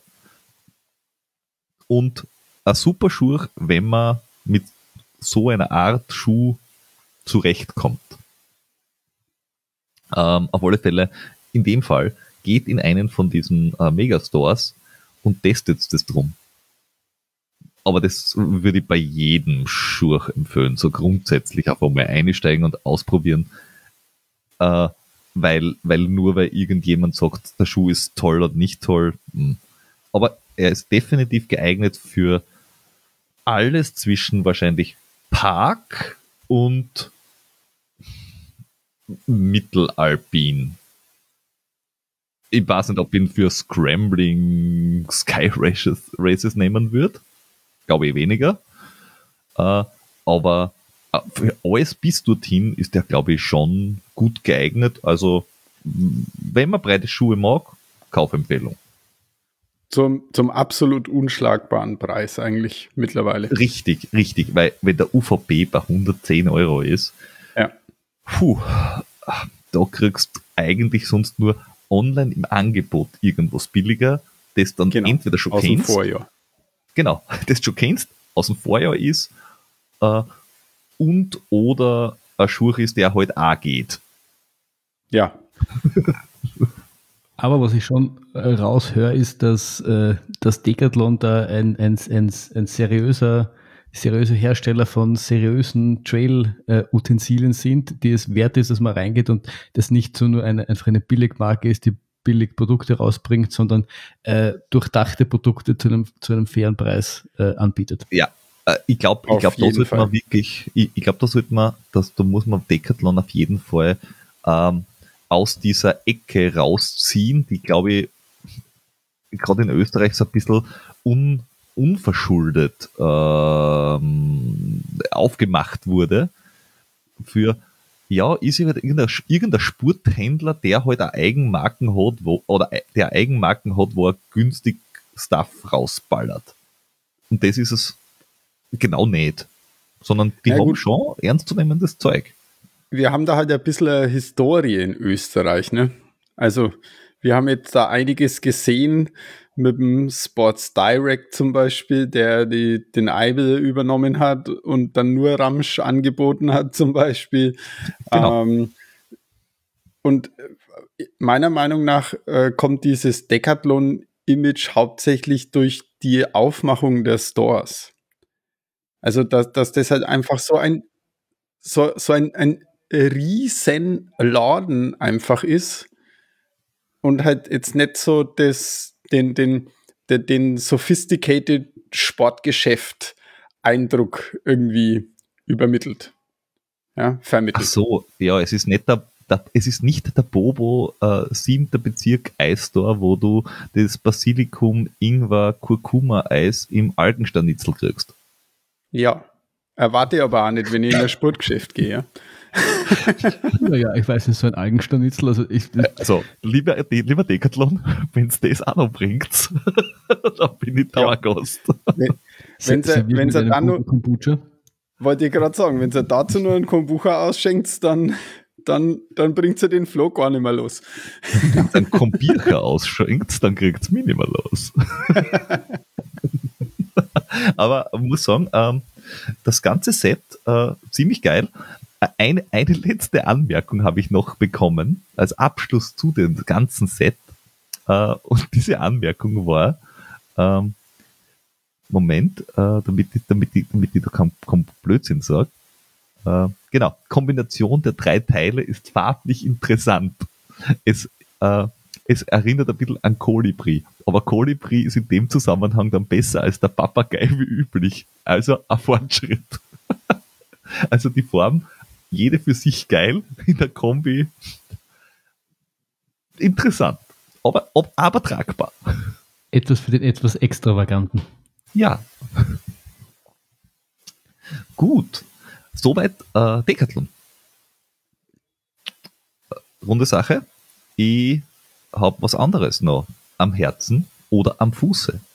Nämlich den äh, Mammut, äh, ich kann es einfach nicht aussprechen, aber Energie, glaube ich, heißt die Serie. Energy oh, wahrscheinlich, ja. Äh, Energy. Energy Drink. Äh, ein uh, bisschen mit so, mit so, mit so einem äh am Anfang, so, so Energy. Äh, okay, das ist, das ist, okay, verzögerte Energy. Passt. Mammut ja, Energy TR Boa mit heißt das drum. Also ein Namen, den man sich einfach nicht merken will, aber man merkt schon am Namen Boa. Hm. Das Ding hat 7 mm Drop. Äh, ist orange-weiß, der Schuh, und hat einen Bohrverschluss. Äh, der wird nicht alleine an dem UVP von 220 Euro schuld sein, aber das ist einmal eine Ansage. 220 Euro für einen Schuh, hui, hui, hui. Ähm, naja, äh, wenn es dann er, er hat oben so eine, eine, Socken, eine sockenartige Aufnahme, also wo du reinschlupfst. Ähm, ist aber ansonsten, wenn du den Schuh in der Hand hast, du merkst, da ist, da ist viel Schuh. Also das sind 300 irgendwas Gramm. Also der, der ist schon massiv. Er hat auch hochgezogen rundherum, so ein bisschen so Gummimischungsmäßig. Das heißt, du kannst da wirklich alpin unterwegs sein. Und ich glaube, das, oder ich würde mal sagen, das ist ja genau das, wofür der Schuh baut worden ist. Für geh in das alpine Gelände. Äh, ich bin kein, kein Sprint Racer, ich bin kein Parkrun-Schuh, sondern ich bin einer Bohrsystem zuschrauben, guter Grip, guter, guter Halt, geben mit mir irgendwo hin, wo es wirklich hart ist. Und dafür ist er, glaube ich, gemacht. Also man merkt so ein bisschen, dass Mammut aus diesem Bergsport kommt. Die, die kommen nicht von Straßenschuh, machen jetzt auch Trail, sondern Bergsteiger machen jetzt auch Laufschuhe. Das ist, glaube ich, so der Approach. Ähm, und der Vorteil ist von dieser, von dieser Sockengeschichte oben, dass du nicht, nicht so diesen Bergschuh das Bergschuhgefühl hast, sondern du hast schon ein Laufschuhgefühl. Ähm, Im Gegensatz zu dem vorher genannten Schuh ist der relativ schmal, würde ich jetzt einmal sagen. Also du, du sitzt gut drinnen, das, das, das passt alles wunderbar. Ähm,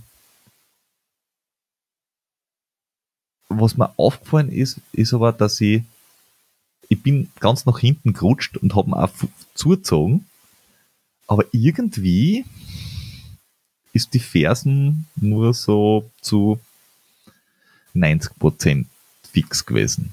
Also das habe ich schon, also irgendwie war das komisch. Vielleicht liegt es aber an meine, meine Füße. Aber das muss man auch selber ausprobieren. Ich habe das komisch gefunden. Ähm, ansonsten dämpfungsmäßig würde ich mal sagen, re, re, nicht, nicht schwammig, relativ direkt, ist gut. Der Grip ist auch geil, ist aber auch eine Vibramsohle, also sprich, man, kann, man kriegt das, was man sich von einer Vibramsohle erwartet.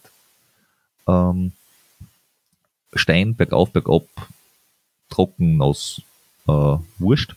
Also funktioniert einfach. Ähm, du kannst ähm, sicher auf einer Langdistanz laufen, also längenmäßig, geht's wahrscheinlich gut, aber Obacht, wenn das, du musst da wahrscheinlich bei dem Schuh vorher überlegen, was ist das für ein Ding. Wenn das ein Stube Dollar Höhenweg ist, passt der Schuh wahrscheinlich super. Ist das jetzt da sowas wie weiß ich nicht, ein Mozart muss den Schuh sehr mögen, dass du mal laufst. Also er, er ist für, für lange Asphalt, Schotterweg, Passagen ist es, glaube ich, nur so semi-spannend mit dem Schuh. Ähm, also ich glaube, dass er, wenn du, wenn du fösiges Gelände hast, hochalpin unterwegs bist und so weiter, geil. Wenn du dort to Trail machst, sind 220 Euro mit, mit einem sehr massiven, gut geschützten Schuh ist halt, ja, ich, dann hat der Schuh nichts falsch gemacht, sondern dann hast du einfach den falschen Schuh für den Einsatzzweck gesucht. Ähm, und dementsprechend ähm, für den richtigen Einsatzzweck super Schuh.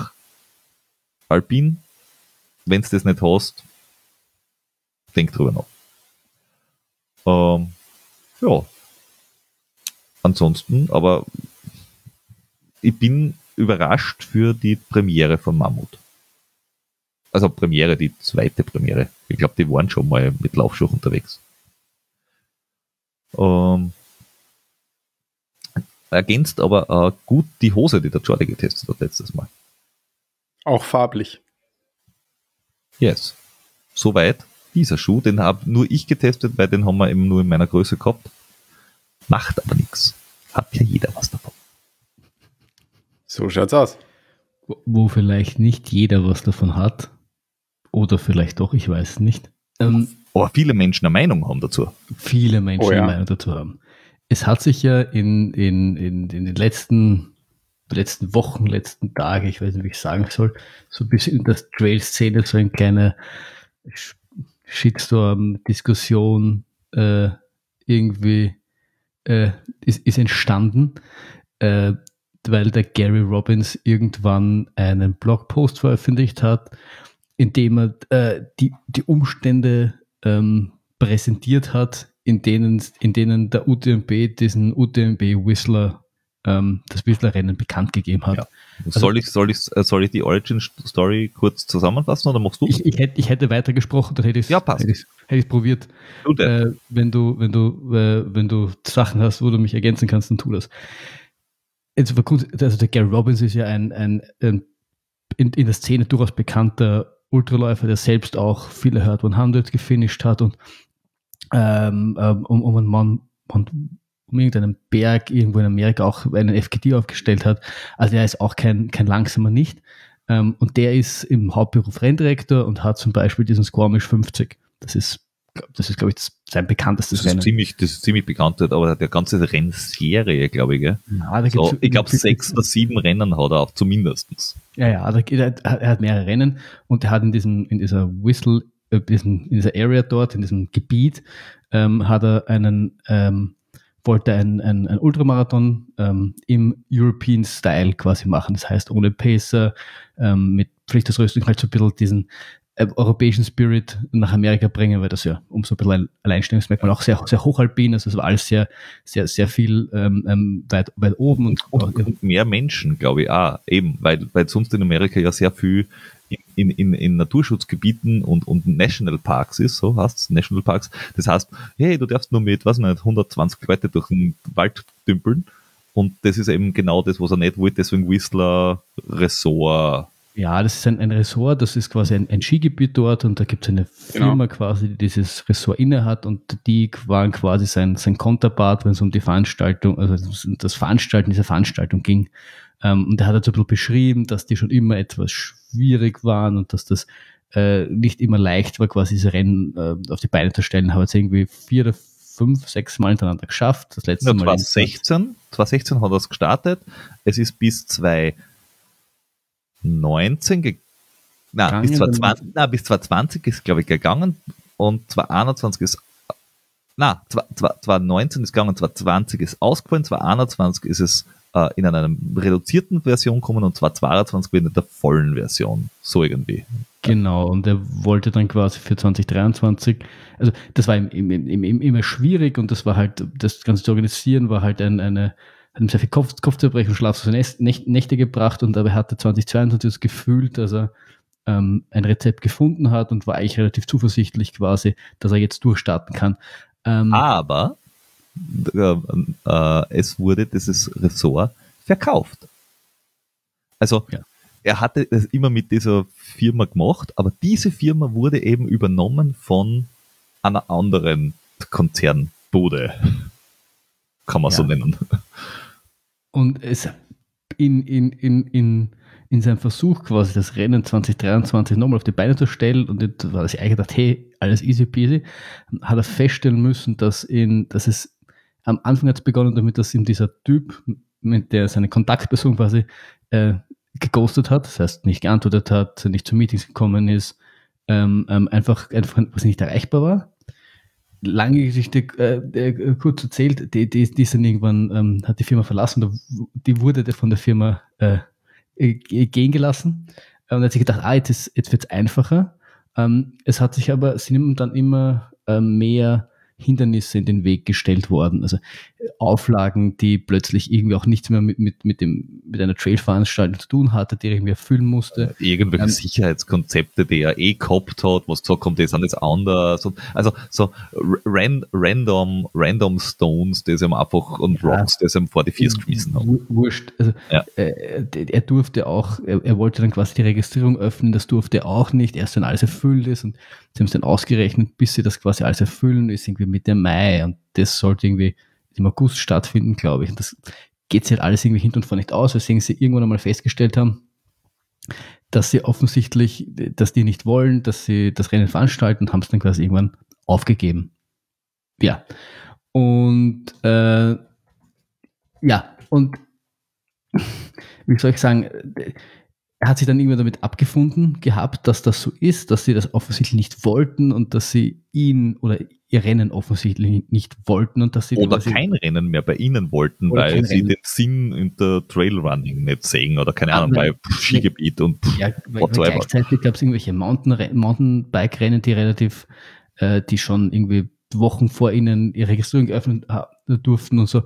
Also offensichtlich wollte man sie nicht und dann hat er sich irgendwie damit abgefunden und, redet, und plötzlich sieht er dann, dass UTMB quasi an, sein, an seinem Wochenende äh, ein, ein, quasi sein, sein Rennen, aber einen ähnlichen Kurs in seinem Gebiet quasi veranstaltet. Und seine Schlussfolgerung ist quasi, dass sie ihn äh, quasi raus manövriert haben, damit sie Platz haben fürs UTMB-Rennen. Ja. Das ist seine, seine, seine Schlussfolgerung drauf. Oder so habe ich das, diesen Blogpost entnommen. Aus diesem, aus diesem Drama da heraus ist quasi äh, in, in der Trail-Welt oder vor allem in der amerikanischen äh, Trail-Welt so ein bisschen ein, ein, ein Ding entstanden. Es sind viele äh, Bekundungen für den Gary Robbins und gegen den UTMB und boykottiert UTMB-Rennen und, und es, ähm, ich habe auch dann, wir verlinken es dann eh in den Shownotes, es gibt vom Jeff Pelletier, das ist ein Kanadier, auch guter Läufer, der schon UTMBs gefinisht hat und, und, und ähm, auch 200 Meilen Rennen. ja, und der Also kommt aus der Gegend. Der, Also kommt, ist- der kommt aus ja. Vancouver und äh, auch ein Freund von Gary Robbins quasi. Der hat dann einen Kommentar in seinem Video abgelassen. Sein O-Ton ist so ein bisschen, dass er eher dieser, dieser Gesellschaft, die, die, die, dem das Ressort gehört, dort so ein bisschen die Schuld gibt und jetzt weniger dem UTMB. Ähm, er, er läuft aber doch nicht, weil der Gary Robbins hat dann gleich im selben Atemzug quasi ein, ein, ein, ein Konkurrenzrennen ans, am selben Wochenende in einem nahegelegenen Gebiet oder so angekündigt, um quasi da der, dem UTMB die Stirn zu bieten. Naja, und, und, und der Jeff Pelletier hat beim Gary Robbins schon äh, volontiert und hat Ja. gesagt, das will er auch weiterhin machen, weil der Gary Robbins halt auch rundherum äh, sehr, also natürlich verdient er seine Kohle damit, aber er spendet dann auch ganz viel an äh, Nationalpark, Erhaltungsgeschichten und solche Sachen. Also Rettungs, Rettungsorganisationen. der, genau, der tut auch viel für die Community und das ist halt bei einer äh, ein, ein, ein Ding quasi, äh, dass sie halt ganz viel eben für die Community tun und es, du brauchst halt auch viel Volunteers und das wird halt dann tatsächlich spannend, wie sie die aufstellen. Genau. Und äh, dann haben wir noch ein Video, glaube ich, von Phil My Run hieß der. Der hat, der, der, hat ein bisschen so den Ton eingeschlagen, dass das vielleicht nicht die leibendste Aktion war. Ähm, der hat jetzt per se auch nicht zum Boykott aufgerufen, sondern natürlich unterstützt die, die lokalen Rennen, das ist immer gut. Er würde jetzt aber auch weiter beim UTMB laufen, weil es grundsätzlich ein, ein Riesending ist und, und, und großes Rennen und ja, pff, äh, mögen sicher nicht das beste Bild abgegeben haben, aber ich meine, dass die, dass die UTMBs in, in fragwürdige äh, Geschäftsentscheidungen treffen, war jetzt auch nicht die erste. De, der hat auch den Punkt quasi, oder was der Pelletier, ich weiß gar nicht, mit den Volunteers angebracht, den ich valide finde, weil. Ja, der Pelletier war es. Weil ja. natürlich in der dort lokalen Trail-Szene bei den Eingesessenen, da werden sie jetzt nicht mit offenen Armen empfangen werden. Und da wird es halt spannend sein, inwiefern sie da, inwiefern ja. sie wirklich Zuspruch finden. Andererseits, ich weiß nicht, ob es auch der Pelletier, der gemeint hat, es werden halt viele Unwissende, viele Neulinge kommen, die werden halt von dem nichts, miss, nichts mitbekommen haben. Also er hat es nicht Angst, dass dort keiner teilnimmt und dass das nicht stattfinden wird. Das wird schon so sein. Es wird halt nur wenig, wenig von den Eingesessenen sein, die dort teilnehmen werden. Ja. Na, wir, haben, wir haben dann auch noch an, an von äh, Trailrunning Nordwand haben wir noch einen deutschen Artikel, den wir verlinken. Das Trailrunner Mac hat auch was äh, gepostet, wobei da muss man halt auch immer sagen, okay, das ist Out, Outdoor Post, hassen die, glaube ich. Das ist die, die, Firma, die da dahinter steht, die haben auch das, äh, ähm, die FKT Seiten kauft, neulich. Also das sind auch schon natürlich gewinnorientiert und so weiter und so fort. Und ich, ich muss ja mal sagen, wir haben die Frage auch der Community gestellt auf Instagram und haben da sehr viel Rückmeldung bekommen, die, auf die, die nachher kurz einmal so ein bisschen zusammenfassen will, nämlich von Hobbyläufern, die einfach die breite Masse sind und die wirklich viel in der Hand haben da. Weil wenn nämlich, wenn sie nämlich keine Leute anmelden zu solchen Rennen, dann überleben solche Rennen auch nicht. Ähm, wir haben aber auch von Menschen, die in der Szene sehr viel tun, Rückmeldungen. Wir haben auch von Profiläuferinnen Rückmeldungen gekriegt, wo man so ein bisschen einen Eindruck und einen Überblick kriegt. Ähm, und was man, was man halt dazu sagen muss, ist, die Polettis, die den UTMB gemacht haben, das war schon manchmal fragwürdig. Mit diesem, hey, wir schützen uns Ultra Trail als Naumann, wo man sich denkt, so, yo, Kinder, echt das Wort Ultra Trail äh, geschützt. Es hat sich nicht fucking Apple, die sich runde Ecken schützen lassen. Als Geschmacksmuster.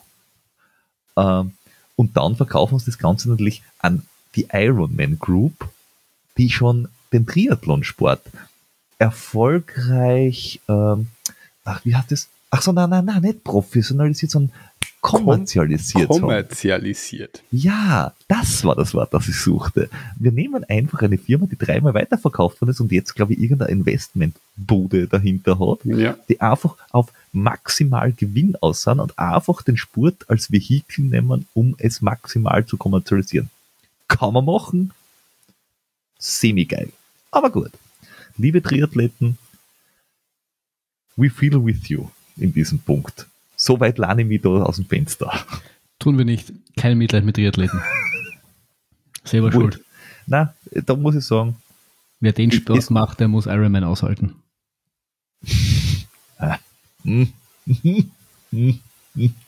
Aber gut. Ähm, Jeder da, da, bin, da will ich jetzt mal nicht so demagogisch zu sein. Ja, so jetzt kriegen wir es halt auch. Gell? Ja, wir halt auch jetzt. Ne? Ja, okay. Wir, wir sitzen alle im selben Schwimmbad. Ähm, auf jeden Fall. Mit unserem Aqua-Jogging-Gürtel. Ruhe hier, da war ich heute schon wieder. auf jeden Fall äh, ist es halt so, dass durch diesen Verkauf und dieses, wir kaufen jetzt quasi uns den Markt zusammen dann, nämlich nicht nur den UTMB an sich, sondern wir ziehen jetzt eine World Series hoch, stoßen sie einfach in diese Lücke, die die nationalen Verbände und die ITRA und wie sie nicht alle heißen, seit 20 Jahren offen haben. Der, der Punkt ist halt, wenn das wer andere besetzt hätte oder es anders organisiert hätte, dann wäre die Möglichkeit gar nicht da gewesen. Sie sind einfach die erste Firma gewesen, die gesagt haben, naja gut, Salomon, ihr seid auf der Mitteldistanz, dann gingen wir halt auf die Ultradistanz. Ja, ja, das, das, das ist ja das eine, aber das hat ja jetzt per se erst einmal noch so noch, ist noch keine, also hat er erstmal mit dem Gary Robbins Ding jetzt so semi was zu tun. Na, aber es hat was damit zu tun, dass du als, als, äh, als absolut geldgetriebene Firma hergehst und das einfach so machst, wie es da, äh, wie sie es in der Formel 1 gemacht haben, dass sie einfach sagen, oh, wir haben hier ein, einen Zirkus, ein Vehikel, äh, und das pflanzen wir dort rein zu diesen Veranstaltungen, die uns am meisten zahlen. Uns ist eigentlich scheißegal, ob wir in Imola an, an, an Dings fahren, ob wir in Katar fahren, ob wir in Suzuka fahren oder sonst wo. Der UTMB veranstaltet nicht in Whistler Rennen, weil sie Whistler geil finden. Die veranstalten dort Rennen, weil sie sagen, wir brauchen die Leute, also wir brauchen Qualifier aus Kanada und Amerika, damit die sich dort anmelden, damit wir es ausverkauft kriegen, wir kriegen auch Geld, damit die Menschen nachher zu den Finals kommen. Fertig. Um ein bisschen jetzt einfach nur auch so ein bisschen der Diskussionshalber den, den, den Counterpart einzunehmen. Einerseits, die sind auch nur so groß geworden, weil, also, weil Leute das, das Produkt, das sie haben, geil finden. Dass der UTMB an sich mit all seinen Marken, die es hat, einfach ein geiles Rennen ist, finde ich es unbestritten. Auch das UTMB-Wochenende, dass alles einfach geil ist. Ja, wir dürfen nicht, wir dürfen nicht den, den UTMB und die Woche vermischen mit dem, dem Konstrukt jetzt. Ja. ja, ja, trotzdem, aber lass mich ausreden. Und das, das, wie soll ich sagen, du kannst das, diese Expansion natürlich nach Kanada, du kannst natürlich negativ, andererseits äh, auch den kanadischen Läufern die Möglichkeit zu geben, ein, einfacher am UTMB teilzunehmen, ist per se in sich jetzt auch nachvollziehbar. Du kannst das immer natürlich äh, Gesellschaft, also äh, negativ auslegen, aber ist erst, ist erst einmal so. Und dass, dass sie das tun und dass sie die Möglichkeit zu haben, ist einfach nur, weil sie über lange Zeit ein Produkt angeboten haben, was viele geil gefunden haben und sie groß gemacht worden sind. Wie du sagst, weil keines vor ihnen geschafft hat, etwas gleich Gleiches auf die, auf die Beine zu stellen. Und sie haben ja, wir haben das ja, da waren wir noch zu zweit am Anfang des Podcasts. Sie, sie hatten ja den ersten Versuch mit der World Tour. Da war doch auch genau. viel, und ja. das ist ja auch äh, sang- und klanglos irgendwann untergegangen, weil es nicht funktioniert hat. Also es ist ja nicht so, dass sie es zum ersten Mal probieren. Und, ja, da hat es ähm, da, da hat's die UTMB-Partien oder probiert, bevor es Ironman war. Und Ironman weiß halt, wie man das macht. Ich mache ich mach der Ironman Group keinen, keinen Vorwurf daraus, also ich mache ja einem Konzern keinen Vorwurf daraus, dass der Konzern Konzerndinge tut. Oder der Ironman Group mache ja nicht den Vorwurf, dass sie agieren, wie sie agieren. Ich mache einer den, also ich mache uns allen den Vorwurf, dass wir es so weit kommen haben lassen. Und was ich auch noch sagen wollte, ist, dass ähm, wir haben das ja in der Folge mit, mit dem Hubert ähm, genau, genau. besprochen. Das heißt, alle, die quasi jetzt bei UTMB-Rennen sind, haben ja quasi Rennen an äh, an, den, an, an das Dings verkauft. Das, das heißt, muss man, das muss man halt wissen. Es ist kein, es ist kein Franchise. Es ist ein, du verkaufst den Rennen und betreibst es dann. Und, und da, und, und da sage ich auch, dass, also ich, war, ich war es ja nur du allein in der Folge, aber wie ich das gehört habe, war so mein Gedanke, dann ist jeder Renndirektor im Endeffekt selber schuld. Es, ja. hat keiner, ein, keinem einer mit der, mit der Pistole gezwungen dazu, dass er das Teil verkauft. Das ah, natürlich ja, jetzt. Wobei, ich kann mal, also, so in meinem Kopf kommen schon vier Menschen von der Ironman Group mit Aquac Jogging Gürtel, Vorradl und, und, und Triathlon-Schuh um die Ecke und sagen, ja, und Treesuit um die Ecke und sagen, hey du, schönes Rennen hast du hier. Wäre ja schade, wenn sich keiner mehr anmelden würde, nicht? Mir ist aber auch klar gleichzeitig, dass natürlich viele Renndirektoren jetzt auch mit Corona schwere Zeiten hatten und mit dass, dass UTMB so äh, sich einen subtilen Druck ausüben kann im Sinne davon, dann bist du kein Qualifier mehr, ergo die Leute kommen nicht mehr zu dir, weil viele Leute natürlich, dasselbe Phänomen hast du in Amerika mit Western States Qualifier, dass wenn du diesen Status irgendwo verlierst, dass die Teilnehmerzahlen dramatisch, dramatisch drücken, auch wenn sich viele quasi nicht anmelden wollen, in dem Jahr von UTMB, sie wollen immer zumindest die Möglichkeit haben, es ist so ein, ein Ding, das man als Hennen halt irgendwie haben muss, damit Leute kommen. Also mir ist schon klar, dass, dass, dass manchmal einfach Nein sagen. Es ist, es ist nicht, ist. Wie gesagt, es ist nicht die Schuld vom UTMB. Ich finde die Art und Weise, wenn ich kaufe das Rennen äh, äh, und mache dann meinen Scheiß, finde ich nicht geil. Das finde ich nicht geil. Äh, die Art und Weise. Aber natürlich, es gibt ganz viele Renndirektoren. Auch in Österreich haben wir Rennen bei UTMB. Wir haben Rennen, die einfach äh, finanzgetrieben gemacht werden. Also so auch, auch der ZUT oder der, oder, oder der Transalpin, also auch Plan B ist eine kommerzielle Firma. Auch ein, ein Cut ist kommerziell. Also die ganzen äh, Rennen von Thomas Bosniak, der hat eine Firma. Äh, die Laufwerkstatt, das ist eine Firma. Das sind alles keine lokalen Laufvereine, die zu Gaude irgendwas machen vor den Lulz oder vor Fun. Na, die wollen schon einer Geld damit verdienen. Das ist alles, alles geil. Und dann verkauft euch Rennen. Ah, okay. Ich find's nicht cool, wenn der UTMB hergeht und sagt, hm, dort braucht man Rennen. Du hast da ein schönes Rennen. Gib mal her. Sonst also unausgesprochen, sonst gehen wir mal zu den örtlichen Tourismusverbänden und sagen, wir hätten bitte gerne hier eine Veranstaltung. Ihr kriegt hier Übernachtungen, Betten, ihr müsst euch um nichts kümmern. Wir sind eine gut organisierte Firma. Da ist Geld. Weil so funktionieren viele Geschäfte halt einfach. Das ist das, was ich dem UTMB vorwirf. Alles andere ist Local Stuff. Was man fairerweise dazu sagen muss, was ich aus keinem dieser Kommentare bis jetzt so wirklich rausgegeben habe. Also man weiß halt nicht, äh, wie, wie stark UTMB, also finde ich, was ganz klar rauskommt, ist, dass diese, diese Firma, die diesen, diesen Ressort gehört, haben Gary Robbins definitiv rausgedrängt.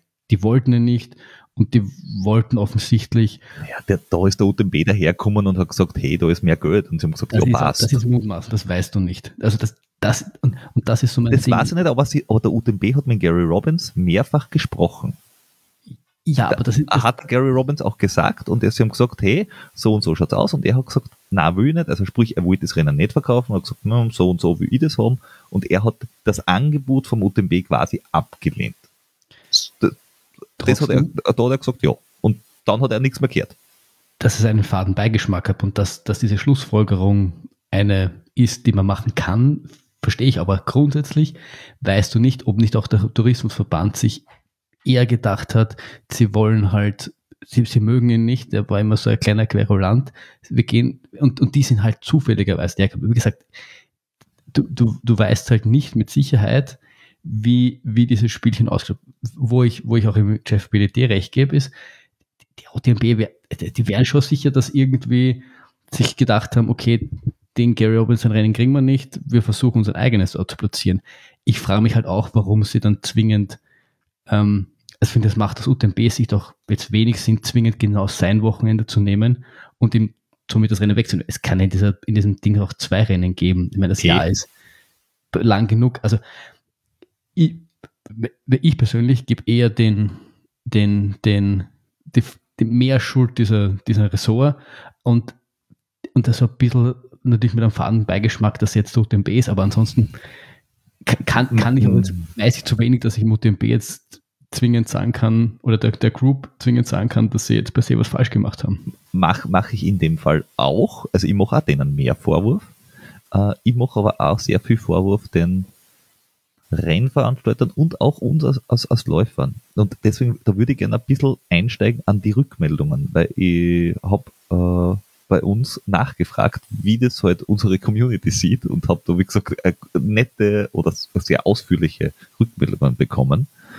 Nämlich einerseits eben, hey, äh, in, Öst, äh, in, in, in, der EU sind wir einfach ein paar Jahre weiter mit, der, mit dieser Kommerzialisierung sowieso schon, wo die US-Geschichte ist noch eher so Grassroots-Bude.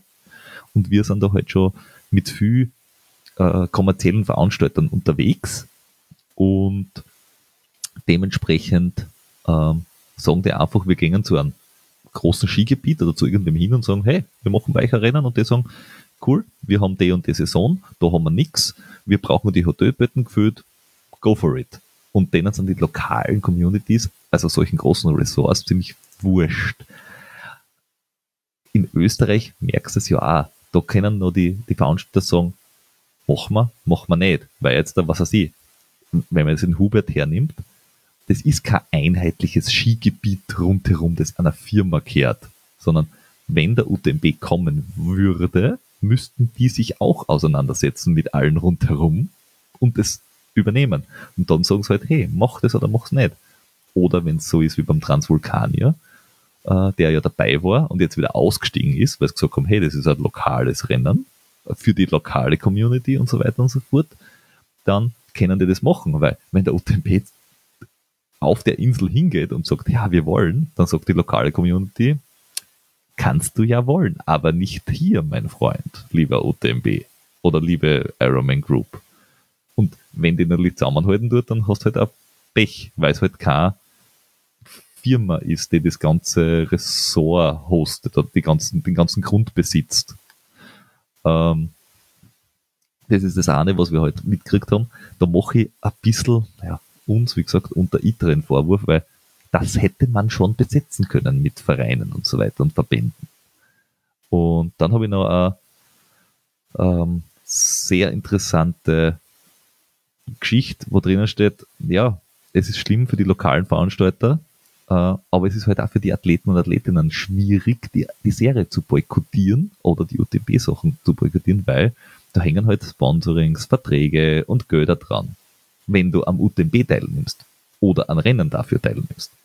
Und das ist halt Existenzgrundlage für Profisportler. Für Profis ja, aber für, für Amateure ja. Äh, ja, aber also, auch Profis, also ich habe da auch drinnen. Es, es ist, und, ja, das ja. Quali-System ist nicht, ist nicht geil, die Siegprämien sind semi, äh, äh, manche Rennen waren UTMB, sind es jetzt nicht mehr und andersrum, also es ist, es ist auch für die Profis offenbar ungeil. Aber wir können uns, uns entscheiden. Also ja, noch eben. viel mehr. Ja. Eben. Und im Prinzip haben, haben wir doch da eher die, die Marktmacht, weil ähm, die, die Startgelder zahlen hauptsächlich die Amateure. Deswegen sage ich ja, ich mache dem, ich, ich mach dem Konzern keinen Vorwurf, dass der Konzern Konzerndinge macht. Ich mache den Menschen, die sich anmelden und einfach sagen, oh, UTMB, du bist scheiße, aber trotzdem würde ich mich nächstes Jahr zu den Finals an. Genau. Naja, hey Kinder, wenn ihr sagt, Apple ist scheiße und ihr kauft euch das nächste iPhone oder ihr sagt, Samsung ist scheiße und ihr kauft euch das nächste Samsung S irgendwas, naja, pff, dann ist es so, dann, dann, dann hast du es halt auch selber unterstützt. Ähm, und ich bin, bin echt gespannt, wie viele von denen, die sagen, äh, will man nicht, machen es wirklich nicht. Muss aber auch sagen, ähm, ja, diese Professionalisierung und Kommerzialisierung bringt uns natürlich auch viel Weiterentwicklung im, also in, in, im Equipment, im Sport und so weiter und so fort. Ähm, die Frage ist, wie sehr wir das zum Zentrum werden lassen wollen, dass man sagt, es, es ist nur mehr das. Äh, oder ob du sagst, ja, es gibt diese, diese Golden Trail World Series, es gibt diese UTMB World Series von mir aus, aber das ist halt nur ein, nennen wir es mal Profizirkus. Und wir machen, wir machen unser Zeug, wir machen unsere Erlebnisse, wir fahren zu einem Grenzstaffellauf, zu einem Ötscher, zu einem Kut, zu einem Wörthersee-Ungetüm, wir fahren zu einem Ultrax, wir fahren äh, zu, zu einem zu, wir fahren einfach zu anderen Rennen auch. Ähm, und machen das. Oder wir sagen, ja okay, wir, uns ist es scheißegal, wir gehen auch zu einem Qualifier von UTMB und machen das. Also ich, ich kann beide Standpunkte da ähm, sehr gut verstehen. Wenn man aber zu einem UTMB-Rennen geht oder das gekauft wurde, muss da halt auch deiner Entscheidung bewusst sein und dahinter stehen. Das ist dann, ja. das, das ist dann halt so. Weil die, die, die, die Rückmeldungen, die wir gekriegt haben, waren, sie waren halt so, dass du, dass du wirklich sagst, die meisten Menschen finden es nicht geil. Im Endeffekt, sie, sie, sie, es ist marktwirtschaftlich zwar okay, aber vom Spirit her werden die Locals besser.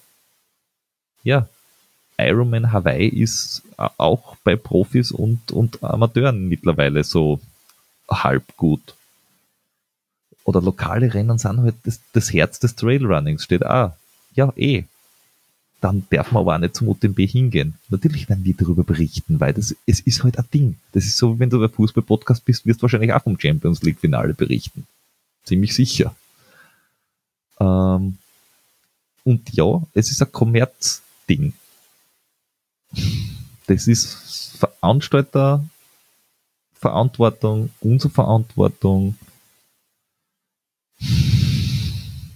Ja. Ja, grundsätzlich gebe ich Ihnen schon recht. Die, die, große Macht, die große Macht liegt in der Community, weil, ähm, wie man schon eingangs gesagt hat, sie müssen auch erst einmal Volunteers finden und die kommen ja quasi auch aus der Community. Das heißt, du hast einerseits da natürlich einen, einen, einen Hebel und du hast doch, du, die breite Masse muss auch erst einmal teilnehmen. Wenn die nicht teilnehmen würde, würde der UTMB dort nicht machen. Und wie du, auch, wie du, auch, richtig sagst, Peter, sind wir im Endeffekt alle schuld, weil nur wir waren es, die den UTMB so groß gemacht haben, weil der, der macht das auch nicht, weil bei seinen Rennen auf der Welt nie, nie wer teilnimmt. Oh, weil sonst wäre er nicht von einem Chamonix äh, Rennen irgendwie zu einer Group äh, aufgewachsen, die Ironman kauft und äh, jetzt Rennen kauft. Das ist auch ja. nur geschehen, weil viele Leute ein Produkt gekauft haben und denen quasi somit Geld gegeben haben. Oder ja. zumindest fiktiv irgendwie Wert, Wert zugesprochen haben, der einfach da ist. Das heißt, he, he, also heißt das für mich, nie wieder an einem UTMB-Rennen teilzunehmen? Wahrscheinlich nicht. Also ich, ich, verteufel das dann grundsätzlich auch nicht. Finde ich die Entscheidung okay, auch nicht. Ich finde es nicht okay, den Gary Robbins da rauszudrängen, wenn sie es getan haben, weil das Jahr hat äh, noch andere 51 Wochen, wo theoretisch ein Rennen stattfinden können. Kannst du mir nicht erklären, dass in dem Ressort nur das eine Wochenende für den für das UTMB-Rennen war. Also irgendwer dort hat sicher etwas getan, was einfach äh, nicht, nicht, nicht geil war. Aber trotzdem finde ich, dass lokale Rennen unterstützt gehört und gerade jetzt, wo es durch Corona und das Ganze eh wahrscheinlich für viele Renndirektoren schwierig war, wieder dorthin zu kommen, wo sie vorher waren, heißt das noch mehr lokale Rennen unterstützen, weil das auch wiederum heißt, dass ich weniger fliegen muss und äh, du musst nicht irgendwie um die halbe Welt fliegen, um ein geiles Rennen zu haben. So geil das auch manchmal vielleicht ist, du kannst es auch äh, ganz nah bei dir haben. Ja, und ich muss sagen, also für, für Menschen wie uns, die jetzt dann nicht Geld damit verdienen, deren Leben nicht davon abhängt, überlegt sich, für welche Rennen das sich anmeldet, äh, wann ihr euch dafür anmeldet. Wenn es nämlich lokale Veranstalter sind, meldet sich am besten so früh wie möglich dafür an, weil dann können nämlich die lokalen Veranstalter auch planen. Das ist nämlich was, was wir, was wir gern vergessen, dass die lokalen Veranstalter, die bis zum Schluss die Anmeldung offen haben, äh, es trotzdem nicht geil finden, wenn sie drei Tage vorm Rennen anmützt, weil dann haben die bis dorthin finanzielle Unsicherheit. Das heißt, wenn man sich sagt, hey, ich möchte im Juni was laufen und ich weiß das im November, dann meldet sich halt im November an. Erstens ist dann billiger und zweitens äh, wissen die nachher, hey, der kommt. Und wenn er nicht kommt, dann habt das Geld halt in Zimt geschossen. Dann ist es halt für die Sonne. Wahrscheinlich ist aber das Geld noch immer weniger, als ihr für irgendeins von den großen Rennen veranschlagen müsstet. Äh, und was ich, also die Veranstalter will ich da auf keinen Fall aus der Verantwortung nehmen, weil wenn das jetzt kein großes Skigebiet ist, wo nur eine Firma die Hand drauf hält, dann habt, haben die Veranstalter das Ganze in der Hand, dass sie sagen, wir verkaufen es an der UTMB oder nicht. Das sollte man sich halt überlegen, ob man das will.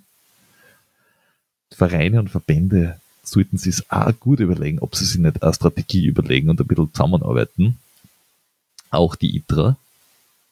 Und nicht, nicht zuletzt, nicht zuletzt äh, ist es halt auch so, dass, dass man sagt, ähm, wenn ich solche Rennen mache und frei entscheiden will, dass die lokale Wirtschaft was mitmacht, dann müssen auch die lokalen Tourismusverbände den Schuss gehört haben.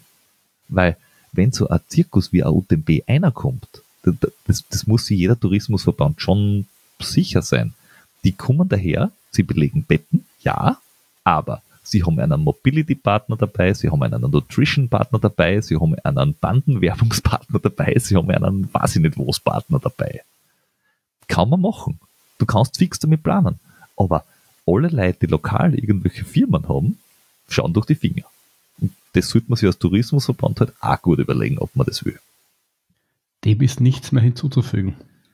Gar nichts. Ja, ich weiß nicht, ich schaue jetzt dann noch mal einmal ganz kurz durch unsere äh, Re Re Reaktionen. Ähm, ich weiß auch nicht, wie weit wir da differieren, weil ich habe mir natürlich auch unsere Kollegen äh, neulich angehört vom, vom Two Peaks Endurance, die das Thema auch aufgegriffen haben. Äh, Grüße gehen auch hier raus. Aber äh, ich glaube, das haben wir alle nicht von Schuld frei. Und äh, wer von Schuld frei ist, möge den ersten Stein am Trail werfen. Running Stone. Natürlich. Mit diesen wunderbaren Worten möchte ich diese wunderbare Folge äh, beenden. Es hat mich sehr gefreut. Es war sehr interessant. Der Peter hat noch was. Und zwar, das Ding hatte zwei- 5,2 Prozent, das Ja. äh, White Ale. Die 12,8 Prozent waren die Stammwürze. Ich bin sehr glücklich über diesen Zus äh, Umstand. Es war eh bloß ein Glanz.